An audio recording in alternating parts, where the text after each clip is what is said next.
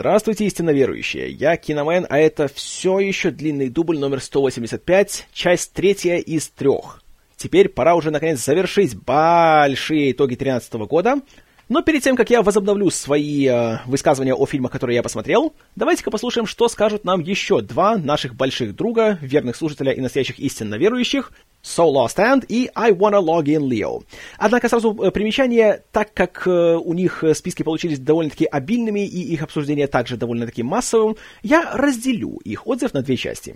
Товарищи, милости прошу. А, и да, еще одно маленькое примечание. Э, этот э, аудиофидбэк был записан еще где-то в начале января, поэтому, когда будете слышать поздравления с прошедшими праздниками, то не удивляйтесь. Красная лампочка. Пошли. Итак, привет. Привет, Киномен. Это Soul Stand. И I want login Leo. И мы хотели бы поделиться своими итогами 2013 года. Какие фильмы нам больше всего понравились? Что смешного? Прости. Ничего страшного. Настроение веселое, атмосфера радужная. Так что мы начинаем. Э, в 2013 году мы не то чтобы посмотрели много фильмов этого года, но, тем не менее, э, все равно есть из чего выбрать. Ну, потому что хорошие фильмы никуда не денутся, зачем же спешить? Так что пойдем по порядку. Сначала э, я расскажу о моем топ-10 фильмов за 2013 год. Хорошо? Ты не против? Ты у меня спрашиваешь? А у кого же еще? Кто-то тут еще есть? Кроме нашей миллионной аудитории. Итак. Это не наша аудитория, это Черт, его Да, мы аудитория. воруем эфирное время. Итак, пойдем по порядку, по обратному. На десятом месте за 2013 год, что смешного, а, расположился фильм а, я очень долго думал, какой фильм поставить, и на самом деле было гигантское количество фильмов, которые остались просто с бортом. А, Это я э, ломался между фильмами. А, Я сразу предупреждаю, что я буду говорить название фильмов по-русски, то есть в их официальной русской версии. И поэтому иногда мне будет очень-очень стыдно. Потому что, ну как можно сказать, конец света, апокалипсис по-голливудски 2013 и не раскраснеться? Я это не представляю. Он не покраснел. Я покраснел. Ты на меня не посмотрел, ты смотришь на свой новый браслетик. Вот. Потом, а, также между фильмами нет, а, как он там назывался, захватывающее время или великолепное время, ну, Spectacular Now, и фильмом Бойфренд из будущего, о котором чуть позже будет. Но я решил поставить на десятое место фильм «Зловещие мертвецы», потому что я не являюсь фанатом жар- жанра хоррор, а, но новый ремейк, который вышел в этом году, он мне доставил просто гигантское удовольствие. Я посмотрел его и а, да-да, я повторюсь, я получил гигантское удовольствие, и это было очень-очень здорово. А, Я не думал, что мне может фильм жанра хоррор доставить такое удовольствие. Я сегодня жутко многословен. И поэтому Мы переписываем третий раз. да, мы переписываем третий раз. И из них только один раз по техническим причинам. Так что вот, это десятое место. Девятое место. На девятом месте э, немножечко неожиданный, возможно, для меня э, выбор, но э, это фильм Люка Бессона, что уж я точно от него не ожидал, «Малавита».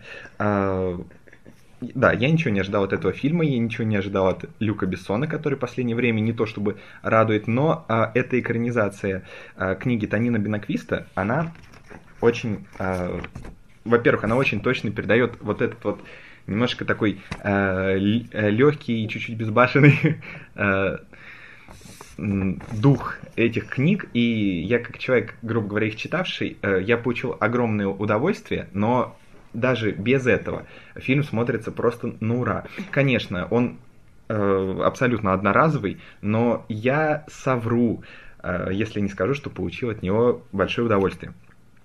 Хотя это Люк Бессон. Я был настроен против. Но у нас были бесплатные билеты, так что мы решили сходить и не пожалели. Восьмое место. Фильм э, «За канделябрами». А, Фильм «За канделябрами», ну, думаю, тут бе- без комментариев, потому что, насколько я могу судить, во, вс- во всевозможных э, чужих э, рейтингах фильмов года он уверенно входит в высшую тройку. Ну, у меня, возможно, он не поднимается так высоко, но я не могу не отметить, насколько он замечательный. Э, прекрасная режиссура, замечательные актерские работы и очень-очень э, сильные. Да и удовольствие от фильма получаешь немалое.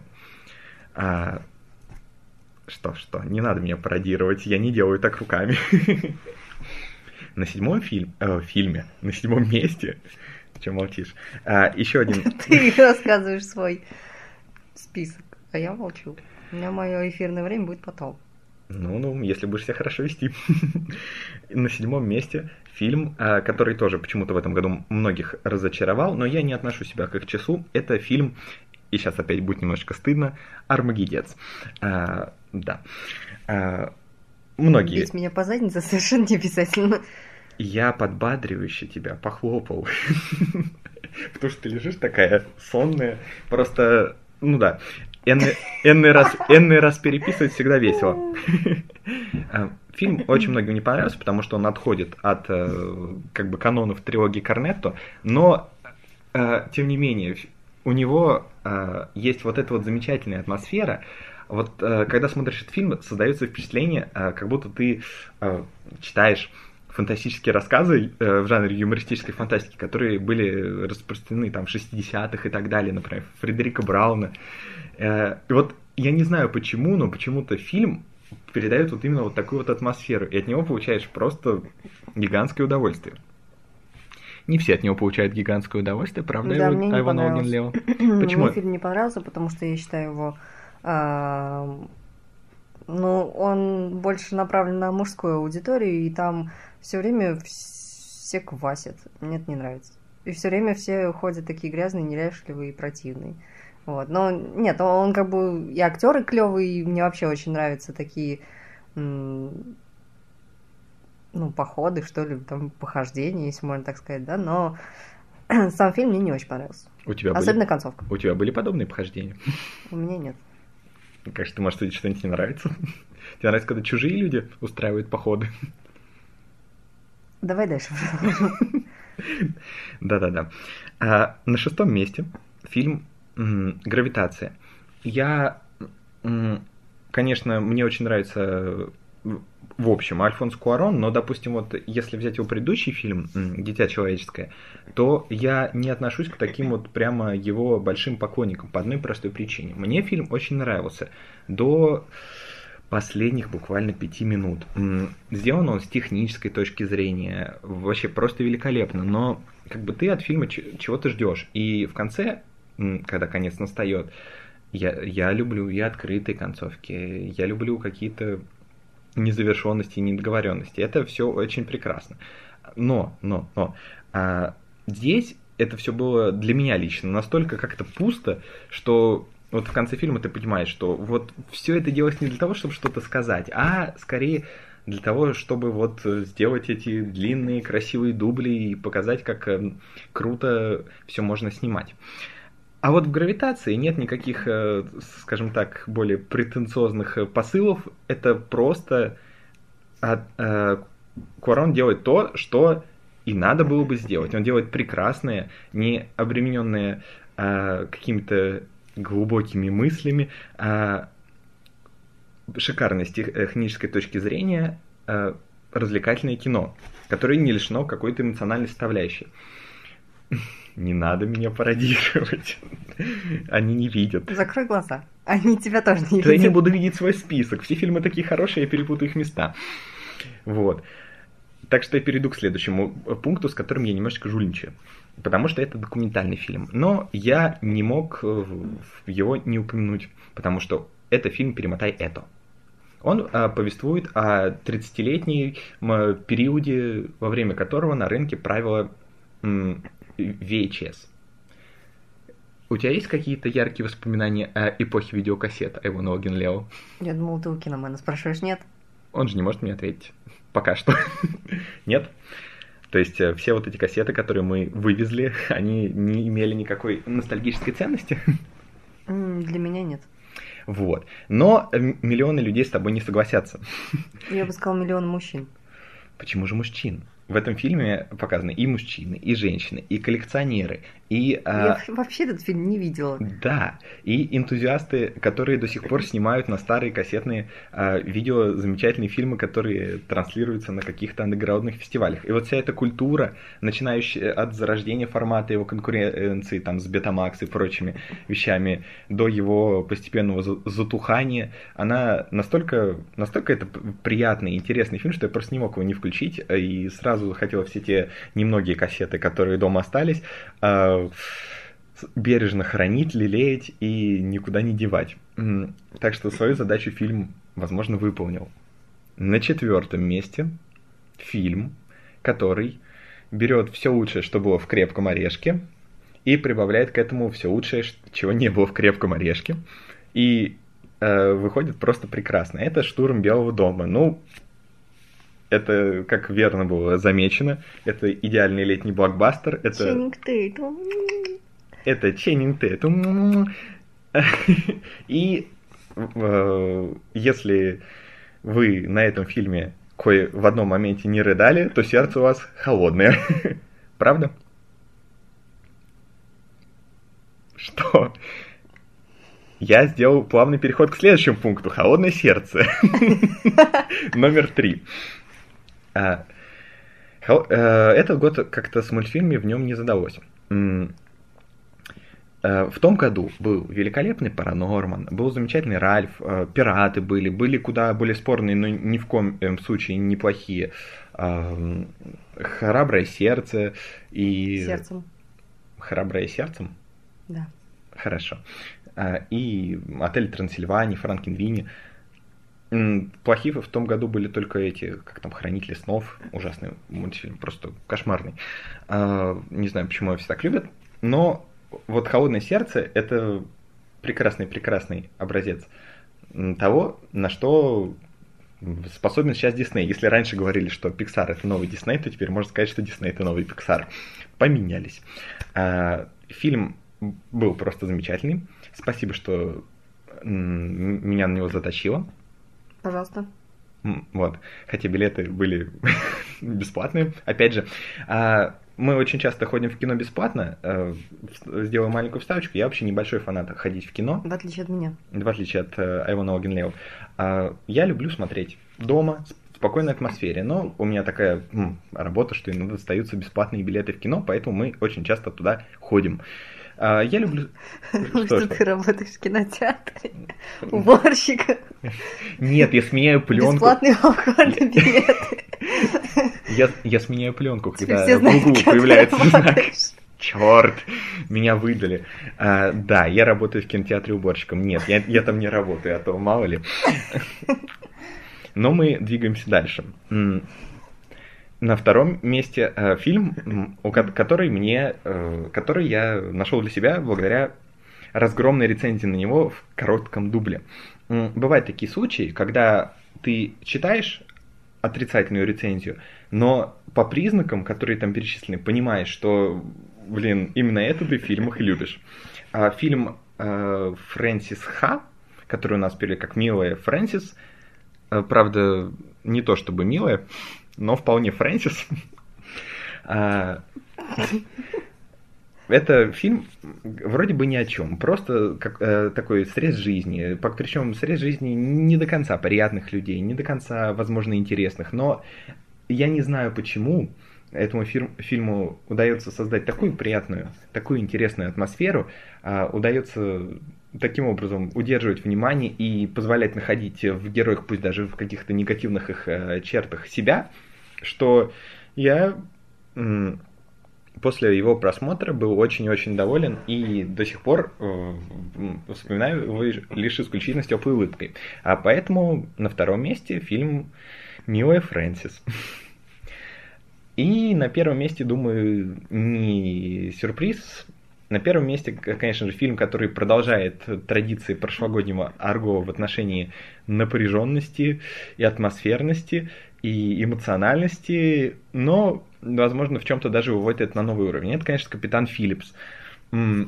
Причем мы смотрели его в кино, а, но это абсолютно не помешало, потому что это удивительный случай, человек, который у нас в русском переводе дублирует Тома Хэнкса, он играет не намного хуже, чем Том Хэнкс. Вот, казалось бы. Казалось бы уж, куда уж. Но, тем не менее, э, фильм радует на всех уровнях. На эмоциональном, на визуальном, на э, уровне вжимания... Ну, Или что? Вкусовом? Нет. Мы тогда не брали попкорн. Мы-то вообще сидели в разных местах. Мы пошли на этот фильм в последний день э, его проката у нас в городе, и когда осталось всего лишь два последних места, поэтому мы сидели где-то э, рядом. Поэтому я не видела, слава богу, как Слостен плачет. Я не плакал. Я плакал на штурме Белого дома. Я... Ты не плакал на Капитане Филлипсе? Ну, я был... Я вот пер... у кого холодное Я сердце. переживал, я переживал, я весь Ты изнервничался. вспотел? Но не плакал. Сбоку от меня сидели люди, у которых были, э, был любимый э, фильм «Одноклассники.ру». Ну, И они болтали весь фильм. Я тебе сочувствую. Я скорее от них заплакал бы. Тем не менее, Капитан Филлипс э, первое место. Это что касается моих фильмов. А какие же фильмы выбрала Айвона Огнелева?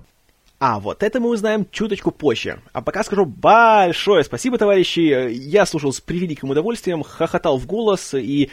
Знаете, я думаю, что я не единственный, кто считает, что это было бы отличным пилотом для отдельного подкаста о чем угодно. Вот лишь бы вы вдвоем его вели, и получалось бы вот так вот, как у вас получалось. Подумайте об этом. Подумайте. Ну, а я продолжу таки свой список, и далее у нас э, художественный фильм под названием «Игра Эндера». Экранизация очень-очень популярной в определенных кругах фантастической книги, которая вышла в середине 80-х, стала началом целого цикла фантастических романов, и который при этом уже не раз э, пытались экранизировать разные режиссеры, среди прочего Вольфганг Петерсон как-то собирался все это дело сделать, но ничего не получилось.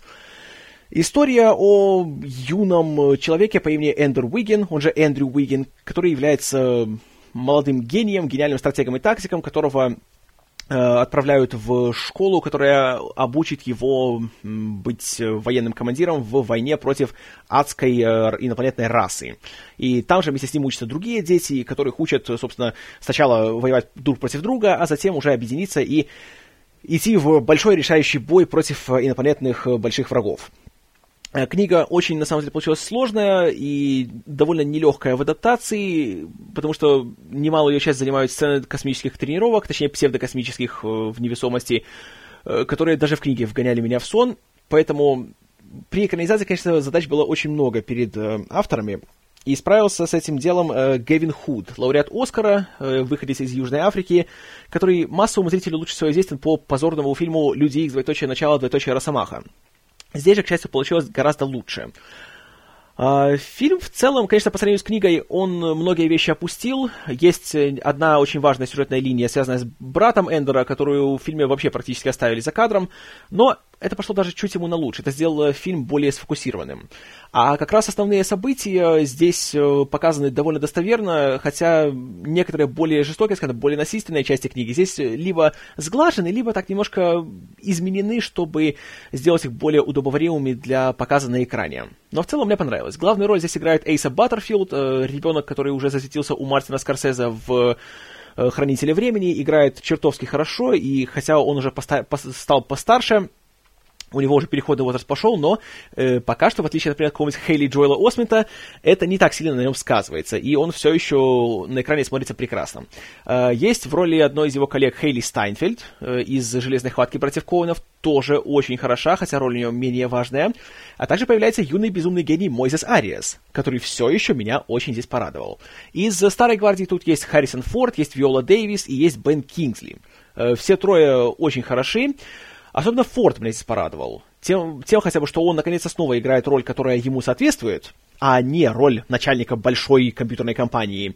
И играет очень хорошо. Ну, благо, что роль у него э, сурового военного командира, который не улыбается, который все время ворчит и весь такой, знаете, хмурый и суровый. Как раз роль, собственно, то, что надо для Харрисона Форда. Получилось хорошо. А все такие более философские и метафизические аспекты книги тоже здесь, по-моему, переданы весьма хорошо, весьма убедительно. Шокирующий поворот из финала сохранен и подан тоже, по-моему, очень хорошо. И как раз это мне понравилось, наверное, больше всего. Uh, в целом фильм получился достойным. Из фантасти- фантастики в этом году я бы сказал, наверное, что даже это будет лучший фильм года uh, среди фантастических. И для справки, нет, гравитация это не фантастика. Это триллер о выживании, который просто происходит в космосе. Гравитация это настолько же фантастика, насколько Аполлон 13 является фантастикой. То есть ни насколько. И да, я прекрасно понимаю, что фраза «Игра Эндера» — это лучший фантастический фильм года, это в равной мере говорит как об «Игре Эндера», так и об остальных фантастических фильмах года. Но, тем не менее, фильм мне понравился, я его порекомендую к просмотру, и скажу просто, что фильм хороший. И очень обидно, что он в прокате практически провалился, и виной этому является не качество фильма, а просто скандала вокруг автора оригинальной книги Орсона Скотта Карда, который является, конечно, большим мудачком, и, увы, его репутация отразилась и на успехе фильма. А очень жаль, потому что фильм, на самом деле, с ним совершенно и с его взглядами никак не связан, он совершенно о других вещах, и он не заслужил такого результата. Вообще, в этом году было три больших провала, которые, на мой взгляд, не заслуживали своей судьбы. Это «Прекрасное создание», «Игра Эндера» и «Штурм Белого дома». Но после драки кулаками не машут, ничего сейчас не поделать. Но, к счастью, вообще фильм вышел, и его можно посмотреть, что я вам и советую. Uh, далее у нас идет фильм под названием в оригинале Last Vegas, но у нас его назвали Star Перцы. Uh, гений маркетинга за работой. Uh, фильм о том, как было четыре закадычных друга детства, которых в взрослом возрасте играют Морган Фриман, Роберт Де Ниро, Кевин Клайн и... О бог, я забыл, кто еще четвертый здесь появляется. Слушайте, все, меня пора выбрасывать в окно. А, точно, Майкл Даглас. Блин, как я мог забыть Майкла Дагласа, я не знаю. Да, в общем, они вчетвером уже постарели, и э, Даглас решает, э, наконец, снова жениться на очень молодой своей супруге, поэтому его товарищи и он сам, в принципе, организовывает себе уикенд в Лас-Вегасе, который будет таким большим его мальчишником. И собирается вся эта четверка снова, потому что много лет они уже друг с другом не общались, и теперь они как-то уже стараются возобновить свои былые связи. При этом, конечно, есть много всяких шуток о том, что они все старые, а вокруг них все такие молодые, и о том, что они уже не такие задорные, и у них же не столько энергии, как было в юном возрасте. И при этом еще они попадают во всякие юмористические ситуации. И, среди прочего, появляются всякие относительно известные личности, вроде чела из LMFAO, который делает с Робертом Де Ниро то, что он там с ним делает. Что интересно, Де Ниро при этом вообще в фильме смотрится очень хорошо, он даже не позорится ни разу, что меня очень приятно удивило. Появляется 50 Cent в роли 50 Cent, и, как и во всех своих фильмах, он даже с этой ролью справиться не может. Кстати, я еще забыл сказать, что 50 Cent появлялся в плане побега в роли хакера. И тому, кто придумал давать 50 Центу роль хакера, надо в голову гвоздь забить. Но что касается Star перцев, э, вопреки афише и трейлеру и самым страшным опасениям, фильм получился, знаете, вполне даже таким неплохим. Не то чтобы очень хорошим, не то что в нем есть что-то такое супер приятное и оригинальное, сценарий довольно бестолковый по большей части, но его четверка главных исполнителей настолько люди обаятельные, настолько профессиональные и талантливые, что даже такой средненький материал они поднимают на пару градусов выше, и смотришь, знаете, не без удовольствия. Я даже в паре мест посмеялся. Они молодцы, все еще все прекрасно смотрятся в своем возрасте. И в кои-то веки видишь, что актеры получают удовольствие, они, знаете, веселятся в кадре, и при этом еще и немножко веселишься ты вместе с ними, что очень и очень приятно. Поэтому Star Перцы фильм, знаете, нормальный фильм. И я его почти даже порекомендую. Такая не сильная рекомендация, но если хочется кто-нибудь потратить 20 часа своей жизни и получить хоть какое-то удовольствие, то, знаете, вариант. А вот фильм, от которого многие люди получили удовольствие, от которого, к сожалению, я получить не смог. Называется он «Тор 2. Двоеточие. Царство тьмы». У Марвеловцев какая-то просто страшная тенденция. Когда есть фильм, который является второй частью какого-то сериала, он получается просто отвратным. Вот то же самое получилось с Тором. Как помните, первый фильм мне в целом понравился. Хотя как раз большинство людей его хаяло. Теперь получилась ситуация наоборот. Большинство зрителей в восторге от Тора 2. Я же смотрел, я просто негодовал. Во-первых, очень скучно, во-вторых, очень сумбурно, в-третьих, э, фильм еще больше, чем «Мстители» плюет на финал первого фильма, который, кстати, был большой трагедией, и тут оказалось, что нет, все круто на самом деле. Это меня выбесило. Э, злодей тут совершенно никакущий, план у него идиотский, и вроде бы больше денег, больше масштабов, но при этом как-то масштабов-то нет. Все говорят, что это эпично! Да, эпично. Аж пять человек в кадре появляется. Как круто. Ей-богу, серия «Спартака» смотрится эпичнее, чем этот фильм. По части экшена, по части изобретательности ничего такого особо интересного нет. И даже, получается, первый фильм при всех своих немножко искусственных моментах смотрелся гораздо бодрее, гораздо интереснее и веселее. Еще проблема в том, что в этот раз, собственно, фильм называется «Тор», но Тор здесь безумно скучный и явно неинтересный своим создателям. Здесь все хотят «Ой, Локи, есть Локи», да, и Том Хиддлстон, получается, появляется очень часто в кадре, очень много выпендривается, очень много лицедействует. Причем гораздо больше, чем это следовало бы. Его здесь больше, чем нужно для продвижения истории. И есть куча сцен, которые можно спокойно было бы вырезать, но не вырезали, потому что, ну, Том Хиддлстон. Девочки-подростки любят Тома Хиддлстона, так что давайте поставим его почаще. Это тоже не порадовало. И в целом история получилась такая глупая, пустая какая-то и совершенно ненужная. Натали Портман все еще является ходячим куском мебели, и я не знаю, зачем она здесь. Давайте, может, кого-нибудь другого возьмем. Ей-богу, Рэйчел МакАдамс не занята. Возьмите ее, она будет прекрасна. А Портман, ну, я не знаю, как-то уже она исчерпала себя, по-моему. Э, вообще, Тор 2 пустая трата времени не рекомендую ни за что. Также к вопросу о пустой трате времени художественный фильм «Волк с Уолл-стрит», который должен был выйти сначала в ноябре, но потом из-за того, что Мартин Скорсезе затянул с монтажом, он вышел аж под Рождество. Но в моем графике по, по старым датам релизов у меня он стоит здесь, так что поговорю о нем сейчас. Сброшу с себя этот камень с плеч. А, фильм о том, как в 80-х мерзкий человек по имени Джордан Белфорд обманул кучу людей, заработал на их потерях себе миллионы долларов, сколотил огромное состояние, э, стал страшным наркоманом, дегенератом, изменщиком, обманщиком и просто большой-пребольшой сволочью, э, нажил себе кучу денег, кучу врагов, а впоследствии его арестовали. И фильм нам три часа показывает о том, какой он был мерзкий, какие были мерзкие все его поплечники, как они делали всякие мерзкие дела, сколько было разврата, наркомании, безответственности и все в таком ключе. И Скорсезе упивается каждой секундой этого дела. И он говорил, что фильм сначала длился 4 часа, и было очень трудно сократить его до трех, чтобы был приемлемый формат для показа в кинотеатрах. И смотришь, думаешь, серьезно? Тебе было так трудно сократить до трех часов? Тут еще можно полтора часа спокойно было вырезать из фильма, и было бы только лучше. Потому что ну вот неужели обязательно было показывать все 15 сцен массовых оргий, наркоманий и гуляний? Неужели без этого мы не поймем, какие они все там извращенные, противные и мерзкие? Получается, по мнению Скорсезе, нет. Э, фильм упрекали в том, что он э, как-то прославляет, воспевает и пропагандирует такой образ жизни. Я с этим не согласен, потому что у меня с самого начала все это вызывало полнейшее отвращение, и я не знаю, каким нужно быть идиотом, чтобы подумать, что фильм говорит, что вот, смотрите, как это круто, будьте такими же. Хотя я знаю, что есть люди, которые посмотрели «Волка с Уолл-стрит» и сказали, что «Как круто, я тоже хочу быть таким!» Эти люди — идиоты. А, в фильме есть Леонардо Ди Каприо, который, как обычно, из кожи вон лезет, э, словно говоря, «Смотрите, я актер, я играю, смотрите, что я умею, смотрите, я, я прыгаю, я кричу, я ползаю, о, какой я крутой, дайте мне Оскара». Не надо давать тебе Оскара. Есть полторы сотни людей, которые талантливее тебя и которым еще не дали Оскара. Так что не надо. И более того, в этом фильме есть много талантливых людей на втором плане, которые его обставляют, даже не напрягаясь. Есть Мэтью МакКонахи, который появляется на 5 минут в этом фильме. Он крадет весь фильм. Он настолько прекрасен. Он за свою одну сцену, он выдает, по сути, всю мораль этой истории, и на этом можно вообще фильм заканчивать. И он так хорош, что он исчезает, и только ждешь, ну когда МакКонахи вернется, ну давайте он вернется. А он не возвращается. Зато Леонид остается в кадре, и он там, бедный, аж не может. Думаю, сейчас он аневризму получит в кадре. Не получает, к счастью. А, так что да. Вообще, хотелось бы, конечно, что, наверное, чтобы, если бы МакКонахи был в главной роли, может, было бы как-то немножко повеселее. А так, Спасибо, нет. Э, также очень хороши Роб Райнер, Спайк Джонс, Жан Дюжарден э, и Джона Хилл, хотя играет, конечно, мерзкую сволочь. Просто вот поганей не придумаешь. И есть еще Кайл Чендлер, в роли единственного нормального человека во всем этом фильме. И проблема в том, что фильм, знаете, он хорошо сделан, да, он хорошо снят, как обычно у Скорсезе такая дикая операторская работа, такой динамичный монтаж, хотя, конечно, три часа это слишком много, слишком. Э, хорошо подобрана музыка для саундтрека, да, все такое, знаете, такое яркое, блестящее и заманчивое, не спорю, все хорошо. Но проблема в том, что фильм «Три часа» говорит нам то, что можно было сказать за полтора. Даже еще, э, на самом деле, короче. И в чем здесь мораль, я так и не понял. Что? В том, что смотрите, какие они все мерзкие, какой разврат, какая наркомания. Да, я знаю. Мне не нужно это миллион раз объяснять. Я смотрел Бостри, я смотрел Лицо со шрамом, я смотрел твое же казино, я смотрел твоих же славных парней.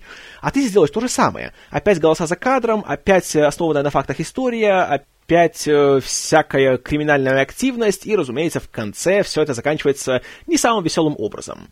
Но столько времени занять и сказать столько всего мало, и причем сделать, по сути, копию казино, который являлся копией славных парней. Получается, копия копии.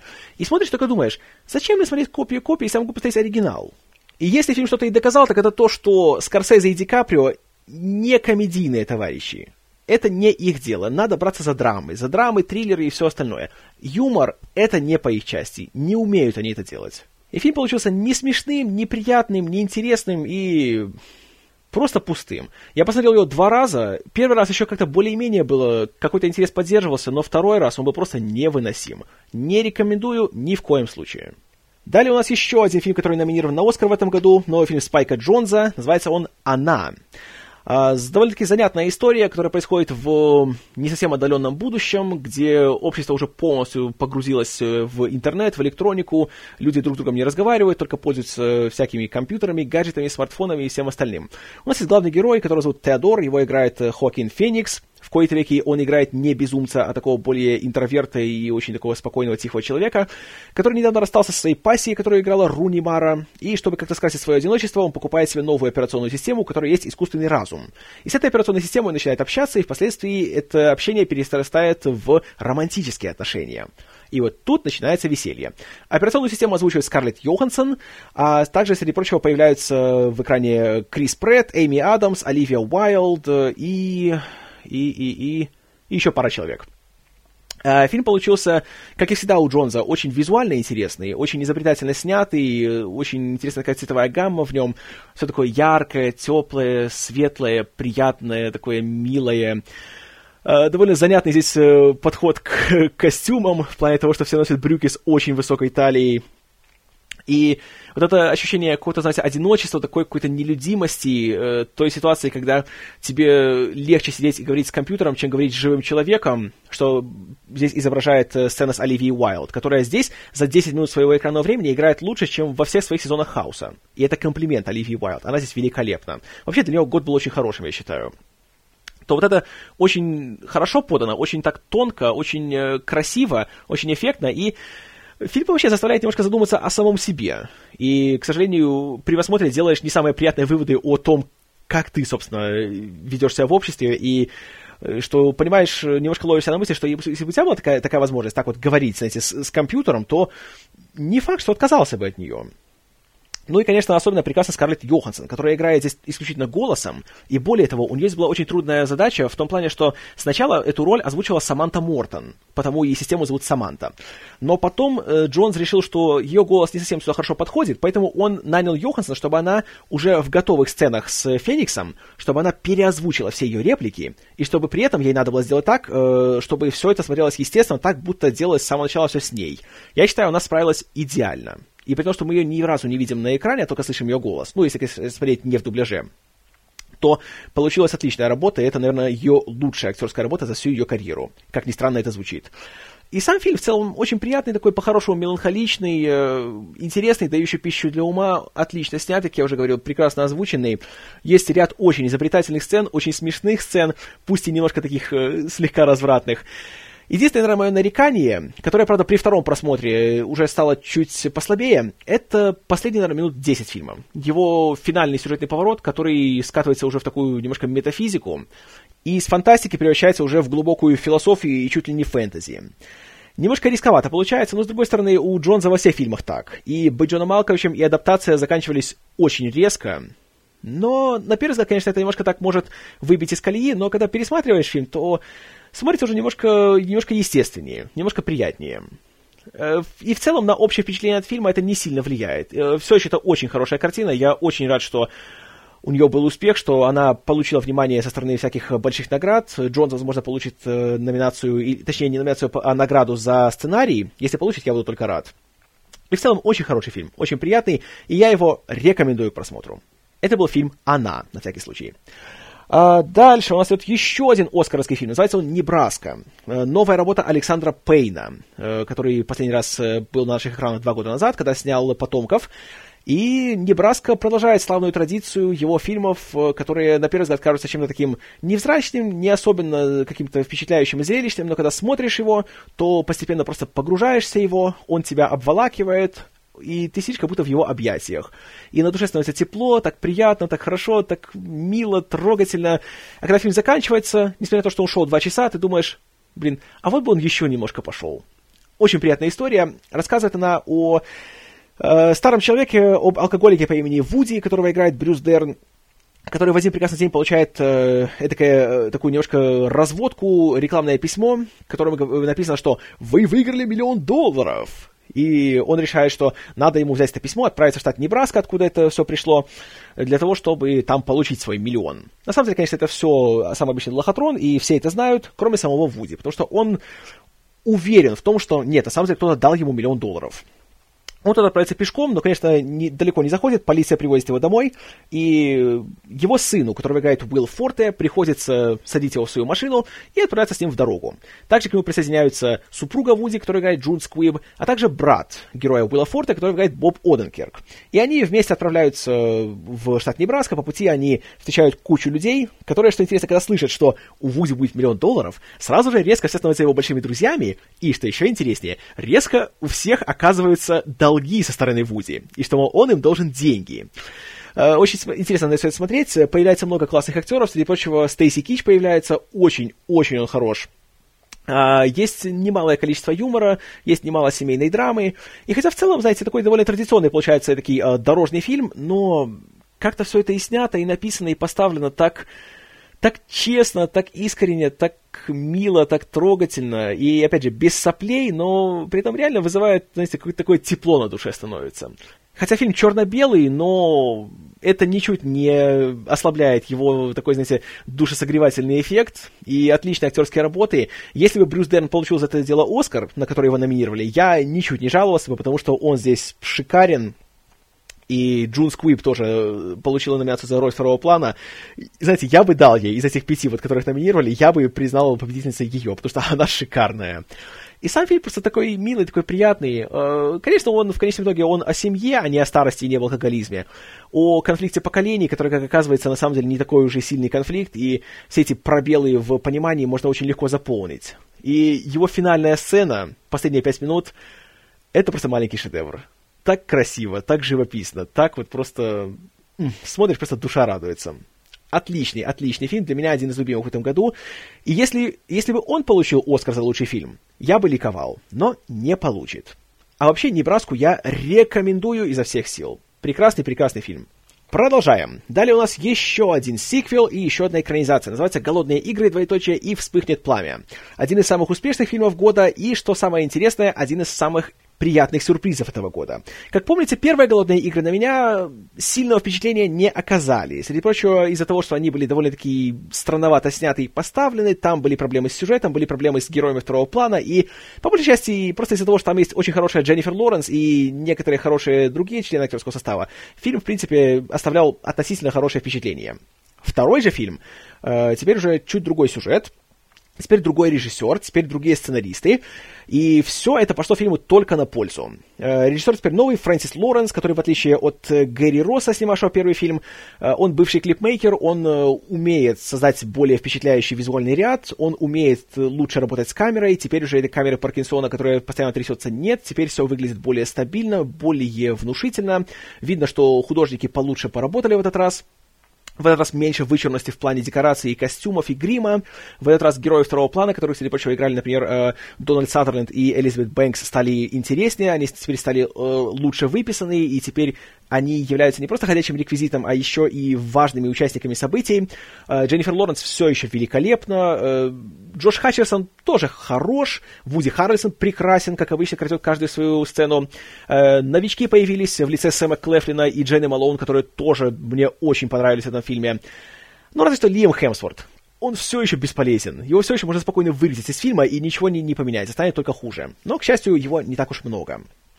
Uh, интересна вся эта история с назревающей революцией в обществе, с тем, как главная героиня сама, по сути, является очень пассивной личностью, и ее просто, по сути, использует то одна сторона, то начинает использовать другая. Uh, интересны все вот эти закулисные интриги, как обычно. А также еще есть новый герой, который играет покойный Филипп Симур Хоффман, который тоже очень порадовал. Очень. И приятно то, что он одевается как, как нормальный человек, а не как пьяная Леди Гага. И в целом фильм смотрится очень интересно. Как ни иронично, единственное, то, что мне не понравилось в нем, так это его последние, наверное, полчаса, когда начинаются, собственно, вот эти самые э, суперкрутые голодные игры, где участвуют уже теперь все победители предыдущих лет. Э, вот тут, по-моему, немножко затянули. Как-то слишком много этого всего было, и есть не- некоторые логические дыры в этой части фильма. Хотя гораздо, конечно, лучше, чем в первой части. Экшен снят гораздо увереннее, гораздо эффектнее, но как-то так все-таки можно было подсократить это дело. Вообще, фильм все еще идет более двух часов, что многовато. Можно было бы до двух сократить, и проблем никаких, по-моему, не возникло бы. Ну, и тот факт, что он заканчивается так, что... Он не заканчивается, а он останавливается. И говорят, что хоп, сюрприз, а теперь приходите через год досмотреть. Такое тоже, по-моему, не самое приятное ре- решение. Но в любом случае это здоровенный шаг вперед по сравнению с первым фильмом, это большой прогресс. Я получил немалое удовольствие от просмотра. Жду, когда фильм выйдет на Blu-ray, чтобы заказать его, посмотреть его еще раз. Да-да-да, вы, вы не ослышались. И теперь для меня третья часть э, всей этой истории, «Сойка пересмешница», теперь для меня это один из самых ожидаемых фильмов года. Очень приятный сюрприз. Я очень рад, что создатели сделали такую работу над ошибками. И да, на самом деле, очень хороший фильм. Э, «Голодные игры. Двоеточие и вспыхнет пламя» рекомендую к просмотру. Хорошо. Дальше у нас э, еще один большой хит этого года, анимационный мюзикл от студии Диснея под названием «Холодное сердце», который как бы номинально навеян «Снежной королевой», но, как я уже говорил, по-моему, тут э, общего у этих двух произведений очень мало. Сказочная история о королевстве, в котором были две сестры-принцессы, у одной из которых э, обнаружилась волшебная способность э, в том плане, что когда она нервничает, когда она немножко паникует, злится или впадает в истерику, она начинает все замораживать. И вот однажды у нее происходит такой нервный срыв, при котором все, по сути, ее королевство замерзает и оказывается в вечной зиме. Она уходит в изгнание, а ее сестра пытается всячески ее э, вернуть и спасти. И параллельно происходят еще всякие дворцовые интриги и потенциальные перевороты. И, по сути, сам сюжет здесь очень простой. Здесь э, сестра отправляется со второй сестрой, встречает э, доброго молодца и его верного спутника оленя, и они вместе забираются на большую гору. Находят сестру, возвращаются обратно в замок. А там потом происходит шокирующий поворот, и затем все у нас хорошо. То есть, как и положено любой хорошей сказке. История простая, понятная, с четкой моралью, с колоритными персонажами, с хорошими песнями, хотя должен признать, что ничего похожего, скажем так, по степени застревания в голове, как э, музыка из «Русалочки» или «Короля льва» или «Аладдина» здесь не было, но все равно музыка очень хорошо сделана, Э, прекрасная анимация, классные персонажи, особенно здесь очень хороший Джош Гэд в роли снеговика Олафа, Э, он шикарен, и забавно, что он снеговик, который любит теплые объятия, и он мечтает дожить до лета, чтобы там делать то, что делают летом, потому что никогда у него в жизни лета не было. И вот его эта такая заразная наивность, она просто великолепна. И сам фильм, он такой, несмотря на то, что там все холодное и ледяное, он такой добрый, такой теплый, такой милый, смотрится с превеликим удовольствием. И если бы не «Семейка Крутс», э, это был бы мой любимый анимационный фильм года. Но все-таки работа DreamWorks как-то меня больше очаровала. Но тут, опять же, уже, знаете, разница между ними очень небольшая. И «Холодное сердце» я ставлю на второе место по качеству среди анимационных фильмов года. Поэтому три моих любимых — это «Семейка Крутс», «Холодное сердце» и «Облачно 2». И, конечно же, «Холодное сердце» я горячо рекомендую к просмотру. Оу, «Холодное сердце» горячо рекомендую. Даешь игру слов. Ладно, неважно. Э, Далее у нас фильм под названием «Последний рубеж». Э, Еще один фильм, где главную роль играет Джейсон Стейтем. А, Фильм, правда, к сожалению, получился очень унылым, очень скучным, и несмотря на то, что тут есть сцена, где Джейсон Стейтем является потлатым и играет э, какого-то федерального агента, который под прикрытием в банде байкеров, и он рассекает на мотоцикле, носит байкерские шмотки, и, знаете, а-ля сыновья анархии и все дела, Получилось чудовищно скучно. Среди прочего потому, что минут так на 15 он сбривает свои патлы и переезжает со своей дочерью жить куда-то в захолустье, где есть всякие страшные наркоманы, где торгуют метамфетаминами, где есть э, мерзкий злодей Джеймс Франко. Снова он. Все смотрится как-то очень медленно, очень скучно, очень нединамично, незрелищно. Экшена тут всего ничего. Есть только в начале, есть в конце. И даже несмотря на то, что есть сцена, где Джейсон Стейтем избивает Джеймса Франку до полусмерти кулаком в лицо, что само по себе всегда прекрасно, как-то смотрится очень, на удивление, скучно, как-то не, не задействует зрителя, как-то эмоционально не впечатляет, и просто получилось как-то никак. Увы, очень жаль. Еще к вопросу об «очень жаль». Еще один ремейк, от которого у меня, в принципе, были хорошие ожидания, но который их не совсем оправдал. «Олдбой». Да, все знают корейский фильм режиссера Парка Чанвука, Пак Чанука или Олега Газманова, э, который был гигантским хитом, получивший гран-при на Канском фестивале в 2004 году. Э, вообще замечательный фильм, шедевральный, если не смотрели, смотрите обязательно. И вот, наконец-таки, выпустили его ремейк, где главную роль играет Джош Бролин, где режиссер Спайк Ли, и где, в принципе, все осталось так же, как в оригинале, за исключением пары сюжетных поворотов, некоторые из которых стали даже чуть более извращенными, чем в оригинальном фильме. Но Проблем у фильма есть, и их довольно-таки немало. Во-первых, э, сценарий сам довольно-таки вялый и какой-то, знаете, без огонька, без искры. Хотя вроде ключевые события остались те же, но как-то он довольно-таки лениво через них проходит, и того шокирующего эмоционального эффекта, который был в оригинальном фильме, здесь как-то не наблюдается. Несмотря на то, что вроде бы как-то все довольно грамотно рассказано, но души у него как-то вот не чувствуется. Среди актеров все очень тоже неровно. Джош Бролин хорош, Элизабет Олсен в роли его спутницы вообще великолепна, и она гораздо лучше, чем этот материал, и она должна сниматься в чем-то гораздо лучше. А вот злодей, который играет человек-карикатура Шарлто Копли, вот он просто отвратителен. Он ужасен, и я не знаю вообще, чем думают люди, когда нанимают его в такие большие фильмы. Его давно пора отправить обратно в Южную Африку, чтобы он туда не высовывался, потому что он убожество. И из-за него весь фильм и все его драматичные моменты идут ко дну, потому что он просто, ну, блин, он человек-карикатура. Есть еще Сэмюэл Джексон, который, в принципе, делает то же самое, что Сэмюэл Джексон всегда делает, и он довольно-таки неплох, хотя и восторга не вызывает. Есть э, ну, вариация на тему знаменитой сцены драки с молотком, которая теперь стала сложнее, теперь тоже снята одним большим дублем, она происходит теперь более чем на одном уровне, но она смотрится не как драка, а как, знаете, как отрепетированное выступление каскадеров. То есть тоже нет такого какого-то адреналина, нет какого-то там напряжения в этом всем. И все делается так, машинально и немножко вымученно. Также есть, конечно, одна из более жутковатых сцен из оригинала, которая связана с главным героем и главной героиней. В этой сцене э, происходит, э, конечно, то, что Элизабет Олсен становится раздетая. Совсем.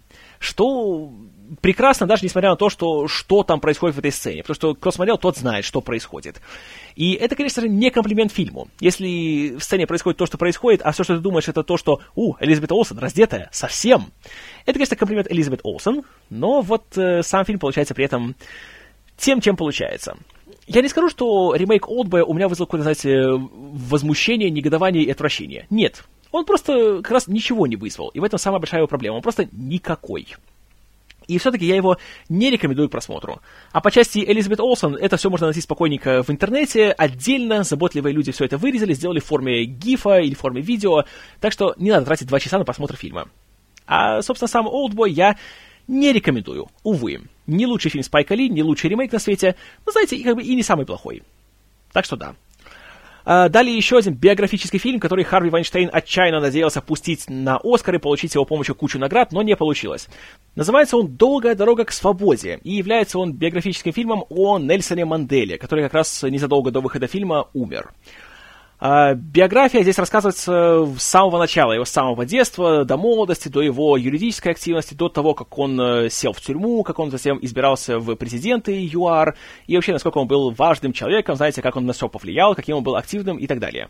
Проблема фильма в том, что он пытается втиснуть всю жизнь человека в два с лишним часа, и от этого получается не столько художественный фильм, сколько серия исторических выдержек. Вот в этом году он сделал то, вот в этом он сделал это – и это смотрится крайне сухо, крайне неинтересно, это как никак не вовлекает тебя в происходящее, и, ей-богу, учебник истории написан более динамично, эмоционально и захватывающе, чем этот фильм показан. Э, главную роль играет Идрис Эльба, который, ну, по крайней мере, он хорошо загримирован. Он очень похож на живого Нельсона Манделу, но реально по части игры тут ничего особенного не представляет. И вся игра заключается в том, что он говорит с особенной интонацией и интересным акцентом. Вот, собственно, и вся актерская работа Идриса Эльбы в этом фильме. Я все еще негодую от того, что происходит с Идрисом Эльбой в большом кино, как он был прекрасен на телевидении, и что с ним творится на большом экране. Это очень печально. И сам фильм — это редкостная тягомотина, которую я никому не рекомендую. Далее у нас еще один фильм, который э, продолжает МакКонессанс, э, то есть э, возрождение карьеры Мэтью МакКонахи. Называется он «Далласский клуб покупателей». История о мерзком человеке по имени Рон Вудруф, который в 80-х э, заболел СПИДом, а затем пошел на лечение, но понял быстро, что препарат АЗТ, который дают э, больным э, СПИДом, является не, не только неэффективным, но еще и вредным. И поэтому он начал э, всячески идти на всякие ухищрения и хитрые махинации, чтобы из Мексики привозить препараты, которые более активны против СПИДа и помогают лучше жить с этой инфекцией. А, но которые еще в Америке не прошли одобрение со стороны федеральных органов, поэтому его невозможно найти в свободной продаже. Но при этом он их купил так много, что для него это получается больше, чем ему нужно, поэтому он решил еще и нажиться на других больных СПИДом людях и начал организовывать свой так называемый клуб покупателей, согласно которому он не продавал э, эти препараты, что является нелегальным на территории США, а он э, просто включал людей в свой клуб, и там он распространял препараты бесплатно. И таким образом он предположительно спас или, по крайней мере, удлинил жизни э, немалого количества больных людей, но при этом еще хорошенько на них нажился. Uh, главную роль играет, как я уже говорил, Мэтью МакКонахи, играет очень и очень мощно, он сильно похудел для этой роли, он здесь, как обычно, бесстрашен, он uh, тут пускается во все тяжкие в этой роли, и да, он, конечно, неузнаваем, он очень хорош, если он получит Оскара, скорее всего, он получит, то я буду только рад. Не столько потому, что за эту роль получил, а просто потому, что вообще он получил. Так что будет хорошо. Да. Alright, alright, и так далее. Но сам фильм, к сожалению, по-моему, является далеко не самым хорошим произведением кино. Во-первых, сама история здесь меня совершенно никак не, зацепила, не понравилась, и она просто неприятная. Она претендует на то, что она основана на реальных фактах, но в реальности тут много подтасовывают всяких вещей, которые срабатывают не в пользу фильма. Э, среди прочего, тут есть герой второго плана, который тоже, скорее всего, получит Оскара. Если будет так, что я, я буду плеваться, его играет Джаред Лето он является не только гомосексуалистом, но еще и э, трансвеститом, который собирает деньги на операцию, чтобы сменить себе пол. Этого человека в реальности не было, кстати. Это абсолютно вымышленный персонаж, которого здесь просто вставили для того, чтобы я не знаю для чего. По идее, наверное, по задумке создателей, это сделает нашего главного героя более толерантным, потому что с самого начала фильма он является страшнейшим гомофобом, и он терпеть не может все, что связано с гомосексуалистами. А потом получается, что большинство его клиентов являются геями, и, следовательно, он на них наживается. И он использует героя Джарда Лето э, как его посредника между этими двумя субкультурами. А, Лето, у него персонаж просто является ходячим стереотипом и собранием всех самых страшных шаблонов, которые есть у гетеросексуальных людей о гомосексуалистах. Он слабый, он такой женственный, он такой, знаете, он говорит таким тоненьким голоском, и он вообще такой противный, и жеманный, и, и все. И, разумеется, он является наркоманом, он не может ни с чем справиться, в отличие от героя МакКонахи, который, он такой, знаете, о, мужик, такой, alright, alright, я тут всех вас, понимаете, еще натяну, я такой крутой. И сама политика фильма относительно гомосексуалистов мне очень не понравилась. В том плане, что нам показывают, как э, мерзкий человек, который является жалким подобием настоящего человека, является страшным гулякой, является наркоманом, алкоголиком, гомофобом и просто человеком, которого видеть не хочется в реальной жизни – он заболевает, он э, наживается на куче других больных людей, и мы должны считать, что «О, какой ты молодец, дружище!» При том, что в реальности Рон Вудруф даже не был первым человеком, который придумал такую схему по распространению лекарств. Было множество людей, которые сделали это до него. Но почему они их не снимают фильмы? Правильно, потому что они были гомосексуалистами, а современный кинематограф не хочет вам рассказывать фильм о геях в главных ролях. Поэтому Тут ни слова нет о группировках типа Act Up или Tag, которые в это же время гораздо активнее и гораздо значительнее добивались внимания к проблеме СПИДа и э, всячески влияли на федеральные органы, на власти для того, чтобы добиться финансирования и чтобы проводить исследования этого страшного заболевания, этой чумы 20 века. Но фильму «Далласский клуб покупателей» это неинтересно. Есть буквально одна сцена, в которой как-то что-то по новостям говорят, что «О, там в Нью-Йорке идут демонстрации». МакКонахи тут же выключает телевизор, и все. Больше фильма этом, об этом ничего не слышим. И, разумеется, если вы смотрите на этот фильм как на какое-то хоть сколь-нибудь э, объективное отражение реальной ситуации, которая была в 80-х, то это брехня полнейшая. Ничего общего с реальностью он не имеет. Ну ладно бы еще это. Я всегда говорю, что, знаете, мне не важно, насколько фильм объективно отражает реальность, мне важно, чтобы была хорошая история. Но тут и хорошей истории нет. Это фильм про человека, который был мудаком в начале и остался мудаком в конце. Еще и нажился на кучу больных людей. Почему я должен ему сочувствовать, я не знаю. Я ему не сочувствовал, я его терпеть не мог весь фильм. Поэтому реально единственная причина посмотреть «Далласский клуб покупателей» — это, собственно, игра Мэтью МакКонахи. Но, ей-богу, если бы Мад вышел не в середине года, а в конце года, где-нибудь в ноябре, то это была бы та роль, за которую его номинировали на Оскар. И там он, на самом деле, играл гораздо лучше, чем здесь, я считаю. Хотя, конечно, это сравнивать немножко, по-моему, глупо, потому что это разные фильмы, они ставили перед ним разные задачи, но он везде справился отлично, но просто в Маде, я считаю, роль была сложнее. Она была менее показушная, и она была более тонкая, что ли. Но, как я уже говорил, если он получит Оскар, я буду за него рад, потому что он стал большим молодцом, и то, как он развернул свою карьеру, вызывает неподдельное восхищение. А Далласский клуб покупателей я все-таки не рекомендую. На эту тему, вообще, если вас интересует тема, скажем так, эпидемии СПИДа и того, как люди пытались с ней как-то бороться и привлечь к ней внимание, посмотрите-ка лучше прошлогодний документальный фильм, который был тоже номинирован на Оскар. Он называется «Как пережить чуму». Он гораздо правдивее, гораздо честнее и гораздо интереснее рассказывать всю, всю вот эту ситуацию. Посмотрите, не пожалеете. Его, конечно, сложно смотреть, не всегда приятно, потому что просто показывает очень-очень болезненные, очень жуткие вещи, но он, по крайней мере, не искажает правду. Ладненько, пойдем дальше. Внутри Льюина Дэвиса новый фильм братьев Коуэнов, который рассказывает об титульном музыканте, который играет фолк, но у которого пошла череда больших неудач в своей жизни – и он постоянно оказывается на волоске от успеха, но по разным причинам, как правило, из-за того, что он сам является довольно-таки склочным и не самым приятным человеком, он все время оказывается неудачником, и успех его все время обходит стороной. Э, фильм получился довольно неоднозначным, потому что, с одной стороны, тут, как и всегда у Коунов, когда дело касается музыки, шикарнейшие песни здесь звучат на протяжении всего фильма. Саундтрек просто волшебный, его хочется послушать отдельно от э, того, что происходит на экране, и все прекрасно. А все остальное в фильме, к сожалению, не такое шикарное. Потому что сюжет, в котором практически все герои какие-то такие, знаете, холодные, черствые, бесчувственные, включая главного героя, которого играет Оскар Айзек, просто как-то не совсем интересно за ними следить. И да, я знаю, что это братья Коуны, у них часто герои бывают именно такими, но в этот раз как-то чего-то не хватило, и... Ну вот я даже не могу это внятно описать. Просто он не заставляет как-то переживать, не заставляет как-то вот погружаться в эту историю.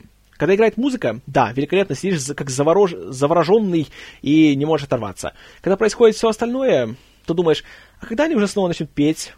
Это, конечно, не самое хорошее, что может произойти. Актерские работы э, хороши. Оскар Айзек, несмотря на то, что герой у него не самый приятный, смотрится здесь очень хорошо. Джастин Тимберлейк продолжает демонстрировать, что он просто неправильно выбрал карьеру, и он шикарный актер. Э, Кэрри Маллиган хороша, Джон Гудман хорош, Адам Драйвер очень хорош. Э, и в целом, по, по этой части все очень-очень хорошо. Есть пара э, моментов с юмором, с такими классическими коуновскими диалогами. Да, все это есть. Но, ну вот не знаю.